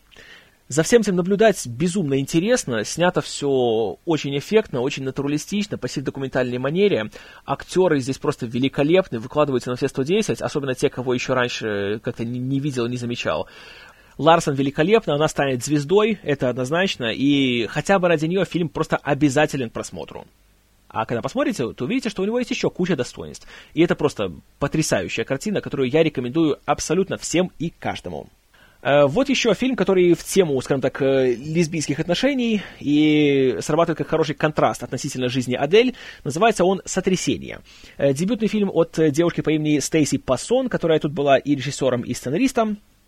И он рассказывает драму о том, как э, есть э, лесбийская семья, в которой одна из, скажем так, э, глав семьи, которая играет Робин Уайгерт и шикарнейшим образом играет, испытывает определенный кризис, определенную неудовлетворенность от своей жизни, потому что у нее есть супруга, у нее есть дети, но как-то все это ее очень быстро уже достало. И она хочет чего-то нового. Она таким образом прибегает к услугам проститутки ее это очень сильно, скажем так, э, впечатляет и воодушевляет, и когда у нее появляется возможность самой такое сделать, она ею пользуется. И сама становится такой очень дорогой девушкой по вызову. И это позволяет ей как-то по-новому открыть себя и посмотреть, скажем так, на свою жизнь, на свою сексуальную жизнь с новой стороны. И, казалось бы, сюжет такой, знаете, немножко такой бульварный, немножко развратный, и думая, что весь фильм будет именно о разврате. А на самом деле это нет. Он-то как раз просто является очень хорошей, очень э, именно что эротичной драмой о том, как человек просто открывает самого себя. И о том, как... Э, семейная жизнь, как это зависит от быть, знаете, жизнь в пригороде, как это все может себя подавить и как порой хочется от всего этого оторваться. И ва- также фильм говорит о большой важности коммуникации между людьми, которые как бы друг друга должны, по идее, любить. И как порой эту коммуникацию очень трудно начать, пока не становится слишком поздно. Но в то же время в фильме нет какой-то такой, знаете, большой драмы с большой кульминацией, а просто есть такое хорошее, очень внимательное исследование одного человека и того, что происходит у него внутри. И, опять же, я не хочу, знаете, опять же, развить половые стереотипы, но я думаю, что благодаря тому, что режиссер здесь женщина, как раз фильм не смакует лесбийские сцены. Они здесь есть, они сняты очень аккуратно, здесь очень, очень бережно, и в отличие от жизни Адель, в них не чувствуется никакой э, вот именно какой-то такой пошлости и развратности, и такого чувства, будто режиссер просто вот наслаждается тем, что видит. А они интегрированы в сюжет. И кроме Уайгерт еще очень хороша здесь Мэгги Сив в роли ее соседки, которая в определенный момент становится ее клиентом. И то, как у них развиваются отношения, тоже смотреть э, чертовски интересно. И, конечно, особенно забавно после этого видеть, как э, в «Сыновьях анархии» Робин Уайгерт и Мэгги Сив снова делят экран, только теперь же в совсем другой э, функции. А вообще «Сотрясение» получилось фильмом очень неожиданным, очень оригинальным, на неизбитую тему и с очень взрослым к ней подходом. Мне очень понравилось и рекомендую. Далее у нас еще один документальный фильм. Называется он «Милиус». И является он э, биографической историей о режиссере Джонни Милиусе, который является одним из самых колоритных, самых интересных и самых плодовитых э, режиссеров и сценаристов в истории современного Голливуда. Э, рассказывает он, начиная с его самых ранних лет, когда он только еще рос, когда он постепенно перебрался в кинематограф, какие были его амбиции в молодости, как состояние здоровья не позволило ему отправиться на войну во Вьетнам, как он затем заинтересовался историей армии мира, как вообще он любит, знаете, оружие, и как он любит вот именно писать такие мужские истории, типа «Грязного Гарри» или «Конана Варвара». Очень интересно все сделано. К сожалению, у самого Джона Миллиуса сейчас большие проблемы со здоровьем, и он не может нормально говорить, поэтому он не давал новых интервью. Но хватает старых, а также хватает интервью с другими людьми, которые были либо его поплечниками, либо его фанатами, и которые рассказывают, э, как, во-первых, он работал, какой у них лично был опыт с ним, или как его творчество повлияло на их работу. И тут, среди прочего, участвуют Стивен Спилберг, Мартин Скорсезе, Джордж Лукас, э, Курт Саттер, много-много всяких таких э, колоритных личностей и смотрится чертовски интересно. И если можете этот фильм найти, я, конечно, его вам очень сильно рекомендую. Фильм называется «Миллиус». А, далее у нас фильм, вокруг которого было много шума на нашем рынке. В Америке, правда, пока его еще не выпустили, только, кажется, в апреле он выходит у них в прокат. Называется он «Грязь». Является экранизацией одноименного романа Ирвина Уэлша, который все время написал «На игле». И рассказывает он нам о человеке, которого играет Джеймс Маковой, у которого большие проблемы с употреблением всяких запрещенных субстанций, который работает в полиции, который является таким грязным копом во всех смыслах, и у которого большие проблемы с головой. Вот фильм, в принципе, об этом нам всем и рассказывает, показывает нам его трудовые будни и показывает нам его очень нездоровые отношения со своей супругой. Вот. А фильм мне в целом не, особенно понравился, потому что было очень трудно понять вообще, зачем все это происходит, что нам пытаются этим сказать и в чем здесь смысл. Добавим к этому еще мою патологическую нелюбовь к Джеймсу Маковою, и в фильме для меня лично было очень мало чего-то, что было интересным и что было приятным для просмотра, или хотя бы веселым. Однако есть большой плюс. Тут есть Джим Бродбенд, который периодически появляется в виде галлюцинаций у главного героя. И он, во-первых, выглядит как безумный гений, а во-вторых, он все время после каждого предложения говорит «Yes!» Из-за чего у меня самого появилась дебильная привычка периодически после каждой фразы говорить «Yes!» Уже за это, конечно, я не жалею о просмотре грязи, но вот рекомендовать его я не возьмусь. Но, с другой стороны, какая разница, все равно вы его все уже посмотрели. Так что не имеет никакого значения. А вот что точно порекомендую всем, и что, наверное, еще не все смотрели, это фильм под названием «Не угаснет надежда». Хотя, конечно, в оригинале называется по-другому, называется «Все потеряно», но вот опять же особенности перевода. А, фильм, который можно очень просто описать. Э, история о том, как Роберт Редфорд плывет где-то в океане у себя на своей личной лодке. Эту лодку пробивает какой-то китайский контейнер с кроссовками. Лодка начинает тонуть. Роберт Редфорд пытается как-то ее починить. Вот, в принципе, весь фильм. Он почти ничего за фильм не говорит, у него буквально там 2-3 реплики и пара закадровых э, фраз в самом начале фильма. А все остальное мы просто наблюдаем с такой некой документальной отстраненностью за тем, как он пытается бороться против стихии, бороться против э, своей ситуации, и каким образом э, все это ему то ли удается, то ли нет. Интересный фильм, очень оригинальный, очень необычный, с выдающейся игрой Роберта Редфорда, который при практически отсутствии реплик здесь умудряется приковать зрителя к экрану, выдает одну из лучших своих э, работ. И фильм напоминает гравитацию, потому что ситуация у героя практически такая же, только здесь все совершенно иначе, все сделано без компьютерной графики, сделано все так в меньших масштабах, гораздо более так все э, просто и прямолинейно. И, знаете, получается прекрасно. Очень захватывающе, очень напряженно, адреналиновый всплеск гарантирован. И, конечно, есть финал, который ничего не буду говорить, просто он здесь есть, и он здесь великолепен.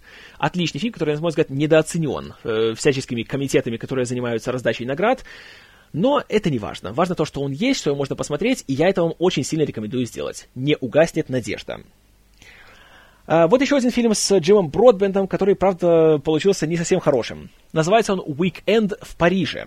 Он рассказывает о том, как Джим Бродбент женат на Линдзи Данкан, они уже оба пожилые люди, и у них случился какой-то кризис в браке. Он надеется его как-то преодолеть, отправившись со своей супругой на выходные в французскую столицу, чтобы там они немножко э, заново открыли романтику в своем браке. Правда, это слабо удается, и фильм по большей части посвящен тому, как уже с годами увяла вся их любовь, вся их взаимная симпатия, и просто мы смотрим за тем, как два пожилых человека э, не наслаждаются компанией друг друга, а наоборот, только страдают в присутствии друг друга, и происходит много чего печального. Среди прочего, в Париже они встречают своего старого знакомого, который играет Джефф Голдблюм. И Джефф Голдблюм, как всегда, прекрасен, потому что он Джефф Голдблюм. Но он не спасает положение. В целом фильм получился довольно-таки очень тягучим, очень тяжеловесным, таким гнетущим и совсем не веселым. И еще печально то, что Джим Бродбент тут ни разу не говорит «Yes». Увы, не говорит. И поэтому «Уикенд в Париже», к сожалению, я не рекомендую. Ну а вот теперь давайте-ка мы сделаем еще одну паузу и послушаем такие, какие фильмы 2013 года понравились нашей прекрасной слушательнице I Wanna Log In Leo. Это что касается моих фильмов. А какие же фильмы выбрала I Wanna Log In Leo? Да, я, наверное, буду короче рассказывать, потому что я записываю это уже третий раз, а третий раз смеяться над одними и теми же шутками уже не смешно. По Можно придумать мне. новые шутки. Это тяжелее, я после тренировки. Ладно, да, неважно. вечер мы устали, так что да. А, значит, у меня тоже есть список из 10 фильмов, они из 13, как хотел киномен, да, ну, по крайней мере, который ты делаешь обычно. А, значит, на десятом месте у меня тут две стрелочки, вернее, стрелочка одна с потому что я не могла выбрать, какой мне фильм понравился меньше, ну то, что меньше, но, по крайней мере, для десятого места я все-таки поставила э, «За канделябрами». Да, давай, вставь шутку. Это не шутка, это реальная история. Э, я просто немножко издеваюсь над Айвона Оген Лео, потому что первый раз, когда она записывала фильмы, название фильмов, э, то за канделябрами э, она записала в немного более пафосном формате. Она... Который использует русский прокатчик всегда. Я привыкла. В ее э, вариации фильм назывался в погоне за канделябрами. Так что теперь у нас все фильмы именуются как-то так. Там в погоне за Великим Гэтсби, в погоне за бойфрендом из будущего, ну и так далее. А, это, это смешно, когда это часто. за канделябрами, что я могу сказать про этот фильм? Мне фильм вообще не понравился. Не понравился он потому Хорошее что... начало для десятого места. Потому что я, как говорит Солстенд, жуткая гомофобка. Я, я на самом говорю? деле... Да. Отлично. Я на самом деле такой раньше не была, но в последнее время, чем чаще я вижу все эти выпячивания э, своей предрасположенности к тому или иному полу, ну, не предрасположенности, а в смысле, как это называется? Я это не разделяю, придумывать. к мужскому полу самих мужчин, то мне становится противно. Если они такие, хорошо, но не надо это выпячивать. Ладно, я не буду начинать этот долгий-долгий разговор. В общем, сама тематика за канделябрами мне не понравилась. Но так как там есть Мэтт Деймон... Я не подсказываю тебе. Я за равенство прав всех меньшинств. Так Но что... так как там есть Мэтт Деймон, красавчик Мэтт Деймон, то фильм а можно было посмотреть до конца, потому что на самом деле, ну, он старый. Ну и что? Ну да, Роберт Де Ниро тоже старый. А, так что фильм можно было вытерпеть только благодаря Мэтту Деймону. Я считаю. Потому что сути фильма я так и не поняла, что они хотели там показать. Почему что поставил на десятое место? Потому что фильм хороший но без сути. Ну, то, что я его не поняла, это же не значит, что он нехороший. Я его поняла со своей точки зрения, что я не поняла ничего. Ну, ладно, собственно, неважно. На десятом месте у меня за канделябрами. А, на девятом месте у меня грязь. А, фильм рассказывает... Я даже не буду раз... говорить, о чем рассказывает фильм, просто расскажу свои ощущения. А, у меня сейчас такой период жизни, ну, для меня лично даже самой немного непонятный, потому что то ли я запуталась, то ли мне, я не знаю, паршиво, то ли я чего-то в этой жизни не понимаю, но когда я смотрела этот фильм, все реплики, ну, большинство, по крайней мере, реплик э, актеров, которые там играли, э, персонажей, они говорили такие вещи, которые мне в этот отрезок моей, моей жизни нужно было услышать. И, может быть, фильм и не настолько хорош, хотя в самом начале он меня реально зацепил, и мне реально захотелось посмотреть, а что же будет все-таки с этим мужиком и с его женой, которая так его, ну, как оказалось, не дождалась. Спойлеры. Да, спойлер. Ну, здесь можно спойлерить. Ну, мы предупреждаем а, о спойлерах, я Да, считаю. ну хорошо. Вот. В любом случае, фильм мне очень понравился. За свою динамику, а, своей динамикой, своим визуальным стилем. Ну, актеров я там особо не знаю, не помню. Ну, для меня они не такие знаменитые. На восьмом месте у меня «Бойфренд из будущего». Этот фильм мы посмотрели сегодня. Наверное, поэтому я его сюда поставила, потому что вполне возможно, что через полгода я бы и не вспомнила, как он называется и кто там играет. Но сегодня? Нет, Вот, ты но- бы вспомнил Рэйчел МакАдамс. Да, я бы сказала, как это зовут ту, которая широкая улыбка, которая тебе очень нравится? Который на втором месте среди актрис Голливуда по красоте. Для тебя. Для меня. Я ее не считаю шибко симпатичной, какой-то миловидной. Ну, в смысле, она, конечно, хорошенькая, но я не считаю, что она самая-самая. А что главное в фильмах? Актеры, для меня актеры. Я вообще очень многие фильмы смотрю только из-за актеров. Потому что я девушка, потому что мне можно. Правильно. Я даже режиссеров не знаю практически никаких, прости, киномен. Я тебя столько слушаю и ничего не запоминаю, но мне просто приятно слушать какие-нибудь истории, которые ты все время рассказываешь, так гневаешься на людей или наоборот, наоборот так радуешься. В общем, ладно, неважно. А, на восьмом месте «Бойфренд из будущего». Приятная, одноразовая комедий-драма, драма-комедия, не знаю, как это назвать. А, тоже говорят как правило, прописные истины, но смотреть приятно.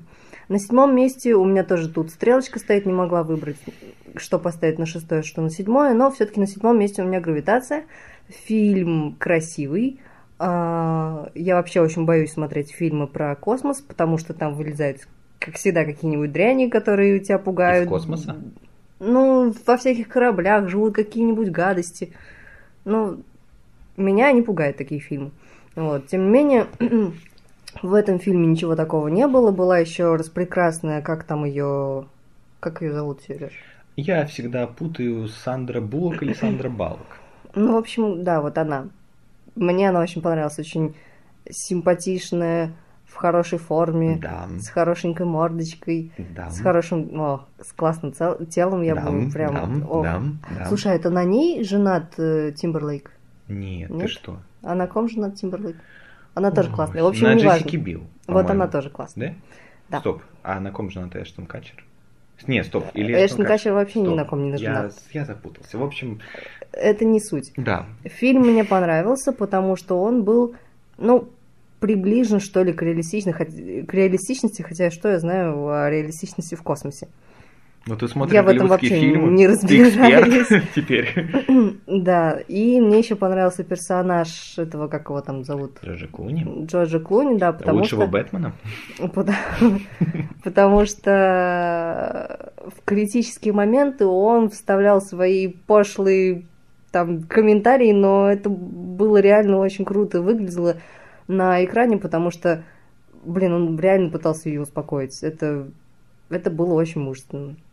А еще я очень испугалась, когда он открыл, или, спойлер, Да. иллюминатор. Я думала, что она умрет, повернулась к Саластанду и сказала, как, как, почему она не умерла? А он сказал, что ты сказал? Я попытался построить какую-то теорию. Вот, а на самом вышло. деле я была права, она же могла сдохнуть. Ну, в общем, неважно. И фильм закончился классно, мне очень понравилось. Мне тоже было большое облегчение, когда она начала валяться на песке, в море, вся такая мокрая, уставшая, и было очень клево. Хотя количество катастрофических ситуаций, которые происходили с ней, ну, немножко зашкаливает. Ну, она До смешного, я бы сказала. просто встала не с той ноги, знаешь, бывает. Ну День да. не задался. Если учитывать, что в космосе встать с не с той ноги нельзя, ну, ладно. Ну, Может. На О, шестом месте боги. у меня, да, я девочка, мне можно. Я А. На шестом месте у меня Великий Гэтсби. Я даже объясню почему. Я не считаю этот фильм шибко классным. Я вообще не считаю этот фильм сколь-либо умным, да, или там великолепным. Я считаю таким а, Ди Каприо. Ты забыла имя Ди Каприо? Ты посмотрела на Нет, меня? для- пытаясь вспомнить Именно, именно поэтому у меня I wanna Logan Leo, потому что я люблю Ди Каприо, мне он очень нравится, я его люблю как актера, мне он очень нравится как, ну, насколько я могу знать его публичную личность. А, и вообще это самый мой любимый актер, и самый мой любимый фильм это Титаник, как бы тебе плохо киномен не было, но прости. Так что мы будем считать, что на шестом месте не Великий Гэтсби, а Великий Лео. Да, это было бы Уместней. логичнее, да. Уместней. А еще пока я смотрела этот фильм, а, я сосчитала около 17 или 18 телодвижений, которые делает Ди Каприо точь в точь таких же телодвижений, которые он делал в Титанике. Ну что, по-моему, Что еще больше подтверждает ту теорию, что это выплывший, разбогатевший, продав эту розу к чего-то там Джек. Как она называлась? Этот камень. Сапфир. Нет, а у него имя какое-то было в фильме «Титаник». А. Ро- Роза что-то там. Нет, или... это- Стоп, ее звали Роза, а этот камень как звали? Не помню, что-то что-то голубая, чего-то там. Или... Да я что запоминаю, я на Ди Каприо пялилась. Короче, дальше. Все на... Конечно. Думаешь, почему я все его жесты и мимику знаю наизусть? На пятом месте у меня «Холодное сердце». А, да, как Солстайн тоже сказал, мультиков в этом году было катастрофически мало, и все они, ну, большинство из них было н- Особенно для не людей, которые особо не смотрят мультфильмы. вдохновляющим. Да, я вообще мультики не очень люблю, а, но вот почему-то именно на этот мне вздумалось сходить, и этим мультиком я прожужжала всем окружающим уши, я заставляла ходить людей на него и ходила вместе с ними. Вот. Мне очень понравилось там музыкальное сопровождение, ну вообще песни, которые там пелись. К слову, Ой, нет. Я абсолютно с этим не согласен, потому что все равно это мне вот как раз в русском дубляже песни и э, меньше всего и понравились. Но с другой стороны, Дисней все равно, в отличие от многих киностудий, как-то более-менее следит за качеством своего дубляжа, но, боже мой, принц Дима Билан. Это ужасно. А мне очень понравилась сцена, спойлер, когда принц Ханс только что знакомится с этой младшей из принцесс. А, вот то, как это все было прорисовано, их телодвижение, их мимика, их поведение, особенно ее. А мне у него бакенбарды понравились. Очень-очень было такое мягкое, кошачье, такое прям, о, боже, я бы ее съела. Вот, нет, Её. правда, ее. Его нет. Ну, нет, он нормальный, Но, но мне именно ее поведение понравилось, потому что она была глупо, романтично, привлекательной. Очень, очень клевый. Дальше. На четвертом месте у меня Война миров Z. Опять же, так, как же, так же, как и с фильмами про космос, я очень боюсь фильмов и практически их не смотрю.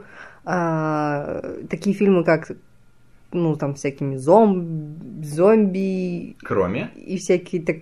В общем, любые фильмы, которые хоть сколько-либо могут меня напугать, меня могут напугать любые страшные фильмы, и не страшно. да, и даже не страшные, хотя боевики и триллер я, в принципе, люблю.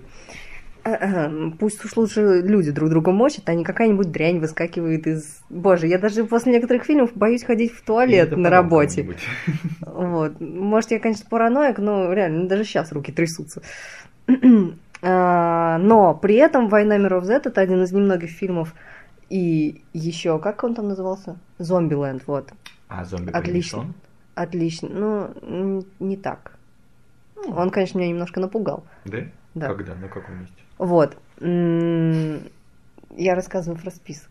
Извини. А его здесь нет.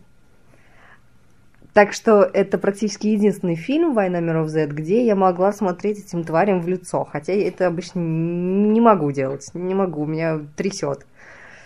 Вот. И Брэд Питт мне не нравится. Не в смысле не, не в этом фильме, а вообще. Ну, в смысле, я имею в виду, что на эту главную роль можно было позвать кого угодно, и фильм, фильм бы все равно был классным. Я замечу, что у нас э, этот год был удачный на хорроры, потому что у нас у каждого, э, как минимум, э, по одному фильму этого жанра, хотя мы оба его не любим. А у тебя какой? Зловещие мертвецы черная книга. М. Десятое место. Ну хорошо. На третьем месте у меня «Малавита». Дальше третье, второе и первое место будут занимать фильмы, на которых я плакала. А значит, это реально фильмы, которые меня тронули, значит, они хорошие. По крайней мере, в моем понимании кинематографа. «Малавита...» Да, я хожу на фильмы практически только ради актеров, хотя... Да, на этот фильм я пошла только ради Де- Роберта Де Ниро, потому что он прекрасен. Он всегда прекрасен. А, И фильм достаточно неординарный, ну, потому что я такие фильмы обычно не смотрю.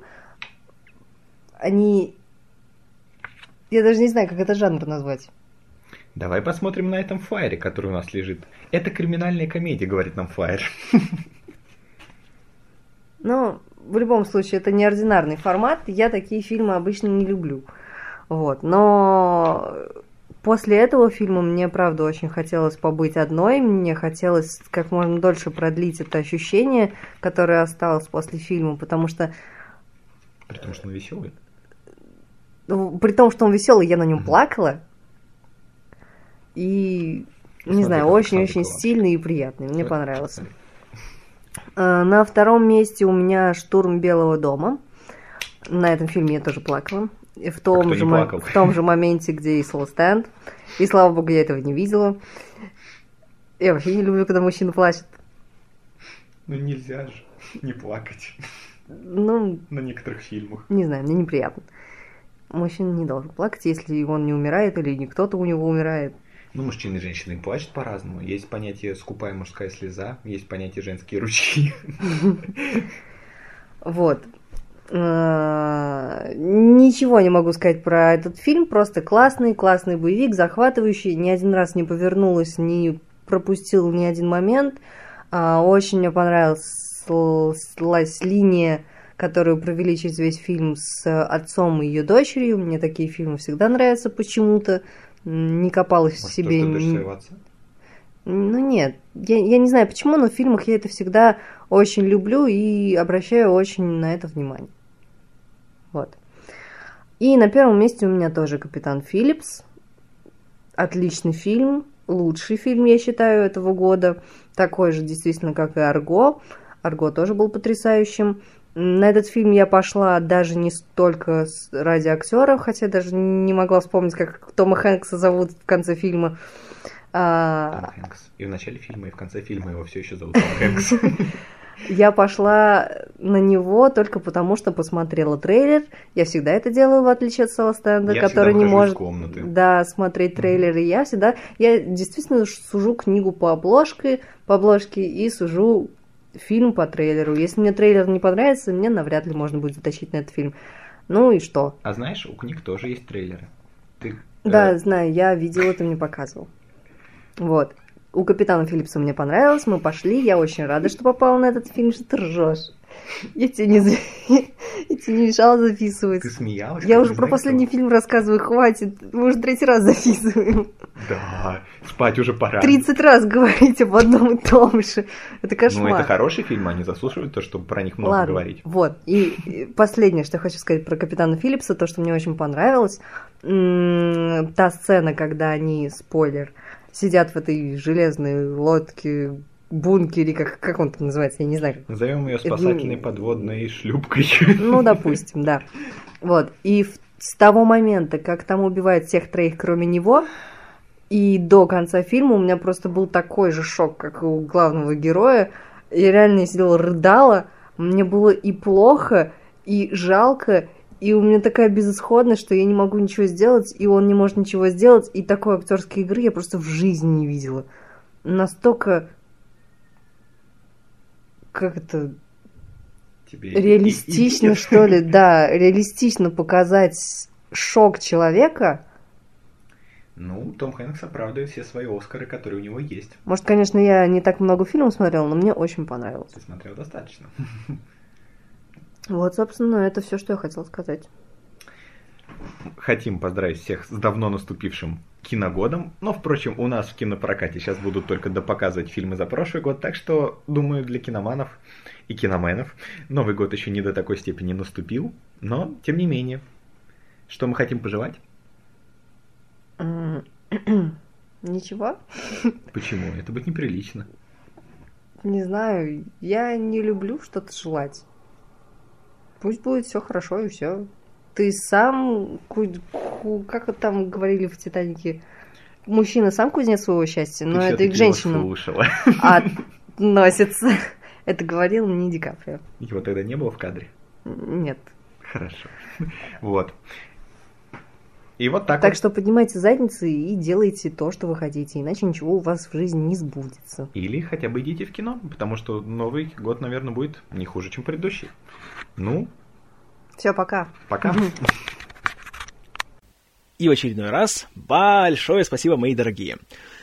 Э, Следующий фильм как раз тот, о котором э, говорила I Wanna Log In Leo, и это фильм «Бойфренд из будущего». Новая работа Ричарда Кертиса, которого у нас принято дико любить в народе за фильм «Реальная любовь». Я «Реальную любовь» реально не люблю. Но вот «Бойфренд из будущего» меня очень сильно порадовал. По-моему, очень приятный фильм, очень романтичный, очень такой красивый, очень необычный. Хотя, конечно, как история о путешествиях во времени, потому что этот элемент здесь есть. Э, главный герой узнает, что в его семье все мужчины по достижении определенного возраста умеют возвращаться обратно во времени. Именно обратно, не вперед. Эта система, конечно, не совсем продумана, и ближе к концу фильма Кертис сам нарушает собственные правила, но благодаря тому, что фильм просто такой милый, такой теплый, такой жизнеутверждающий, это ему прощаешь. Есть очень красивая романтическая история здесь, в которой участвуют Домнал Глисон и Рэйчел МакАдамс, которая постепенно превращается в современную версию Мэг Райан, что хорошо для справки. А также есть еще очень красивая, очень трогательная история именно о любви между отцом и сыном. Отца здесь играет Билл Най, как всегда, Билл Най великолепен. И просто фильм, ну, такой красивый, такой милый, такой вот, его просто хочется обнять и не отпустить. Вот такой фильм приятный. Очень мне понравилось, и, и многие критиковали в том, что, знаете, он какой-то такой слишком сентиментальный, слишком сопливый. Я так не подумал. Для меня все это показалось э, очень эффектным, очень искренним, а если оно искренне, то оно уже не будет сопливым. И «Бойфренда из будущего» я рекомендую всем и каждому, не только девушкам. И вот мы, наконец, подобрались, э, такие, все-таки мы сделали это, мы подобрались к последнему фильму, о котором я хочу сегодня поговорить. Фильм называется «Уцелевший». Это новый фильм Питера Берга, который он пытался запустить уже несколько лет, и, по его словам, он смог получить деньги на его съемки от студии Universal только при условии, что он согласился бы снимать позорный морской бой. И это уже многое объясняет. И «Морской бой» все еще дурацкий фильм. Но, знаете, увидев, э, что Берг сделал взамен, как он воспользовался той возможностью, которую ему дали, то, знаете, я согласен на то, что «Морской бой» вышел. Хорошо, пусть он будет, потому что «Уцелевший» — это фильм, который меня просто ошеломил. Берг уже раньше обращался немножко к теме, знаете, военных, к теме, скажем так, современной политической ситуации в фильме «Королевство». Но в «Королевстве» была большая проблема в том плане, что он там немножечко перебрал с, скажем так, с ксенофобией. И там чувствовались очень такие, знаете, проамериканские и анти все остальные настроения. И я боялся, что история здесь, которая опять же основана на фактах, о том, как в Афганистане в 2000... Ой, простите, не помню, в каком году, по-моему, в 2005, но, возможно, это было и позже. Как э, четверо людей из отряда э, были э, окружены превосходящей их силой противника со стороны талибов, и как в горах они отчаянно сражались до последнего, и в итоге из четырех выжил только один, титульный уцелевший Маркус Лотрелл, которого в фильме играет Марк Уолберг. Я боялся, что это будет еще два часа того, как Берг э, говорит про «America! Fuck yeah!» и так далее. Оказалось же, что нет. И как же хорошо, что я ошибался в этом случае, потому что фильм получился на самом деле вовсе не об Америке, не об Афганистане, не о политике, а о войне в целом. И он показывает, насколько война это, во-первых, бессмысленное мероприятие, во-вторых, насколько оно беспощадное, какое оно жестокое, и в итоге получается, что хорошие люди, которые могут делать столько хорошего, они просто вот так пускаются в расход совершенно впустую. Ради, абсолютно, вот, вот ради ничего. И это фильм показывает очень-очень эффектно, и многие критики сравнивают здешние боевые сцены с тем, что мы видели в «Спасении рядового Райана».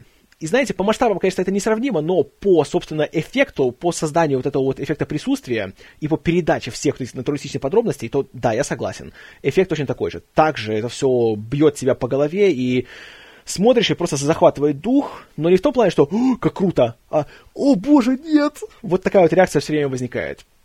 Отлично сделано, с технической стороны все просто идеально, придраться не к чему.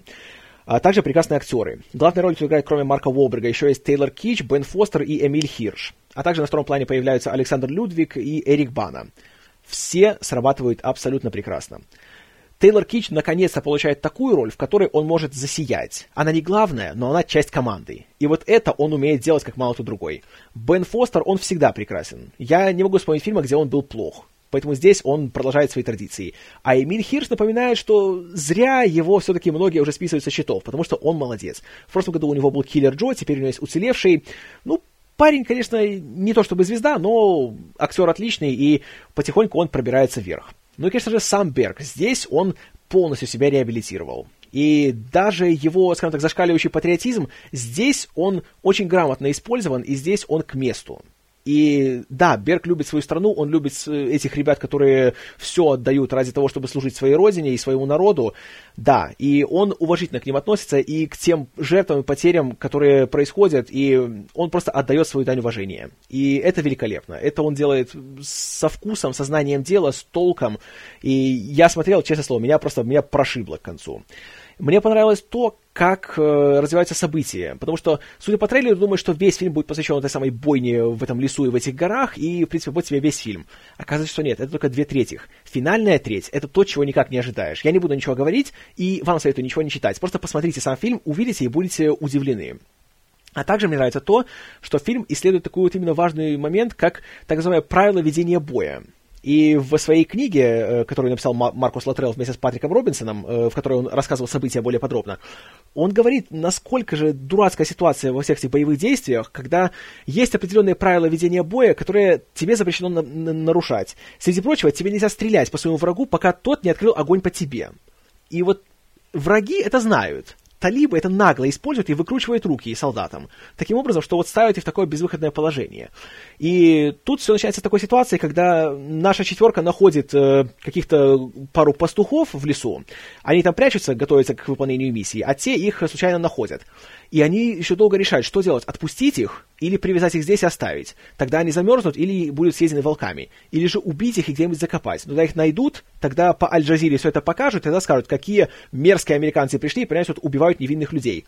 Но в то же время, если отпустишь, то никогда не знаешь. Возможно, они являются доносчиками для талибов, и тогда теперь все. Придут сейчас дядьки с автоматами и тебя расстреляют.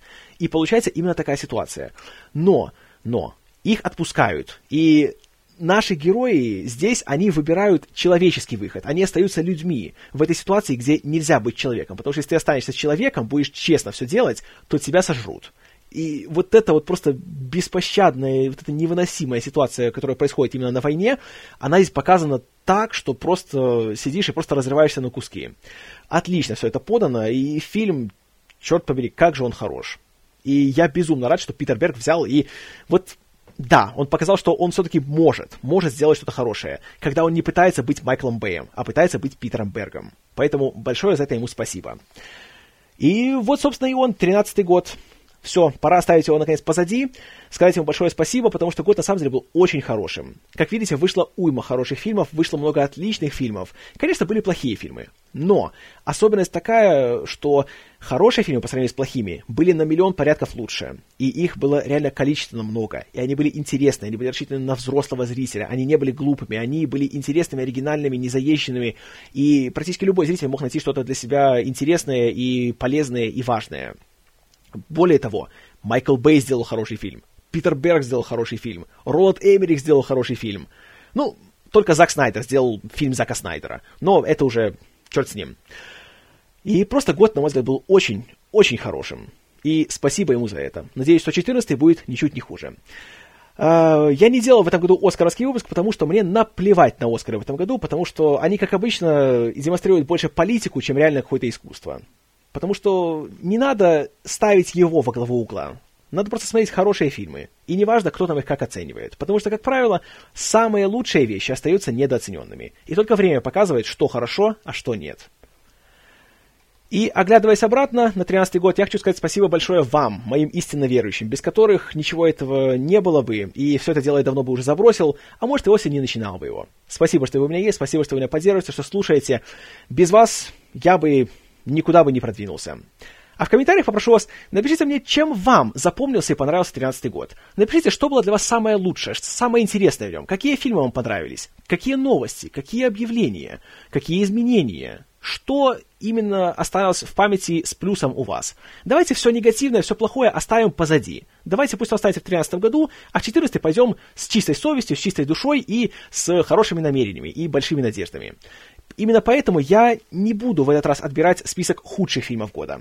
Я ограничусь лишь 13 лучшими фильмами года. И более того, в этом году я пойду немножко на отчаянный такой шаг, немножко даешь, понимаешь, экспериментировать, даешь инновации. Я даже расставил свои 13 лучших фильмов по местам. Однако сразу скажу, что в этом году у меня, как никогда раньше, была большая трудность в отборе лучших фильмов. Не потому, что было мало, а как раз потому, что было так много хороших фильмов. И я могу набрать хоть 30 И, ей-богу, я все еще буду колебаться на тему того, как куда их расположить. Поэтому эти 13 — это просто те, которые лично меня больше всего зацепили в плане эмоциональном или интеллектуальном или в каком-либо еще. Но есть еще уйма отличных фильмов, которые я, конечно, горячо рекомендую, и о них я рассказывал последние, сколько тут, 9 часов получилось. О боги. Вот. Хорошо. Значит, э, мои 13 лучших фильмов 2013 года. Номер 13. Конец света 2013, двоеточие, апокалипсис по-голливудски. Номер 12. Довольно слов. Номер 11. Гравитация. Номер 10. Мад. Номер 9. Тебе конец, восклицательный знак. Номер 8. Штурм Белого дома. Номер 7. Капитан Филлипс. Номер 6. Охота. Номер 5. Небраска. Номер 4. Перед полуночью. Номер 3. За канделябрами. Номер 2. Короткий срок 12. И номер один, мой самый-самый-самый любимый фильм 2013 года, который я уже три раза посмотрел и посмотрю еще не знаю сколько раз, это «Захватывающее время». И на этом я скажу вам спасибо за внимание. С вами был Киномен. И не пересекайте потоки.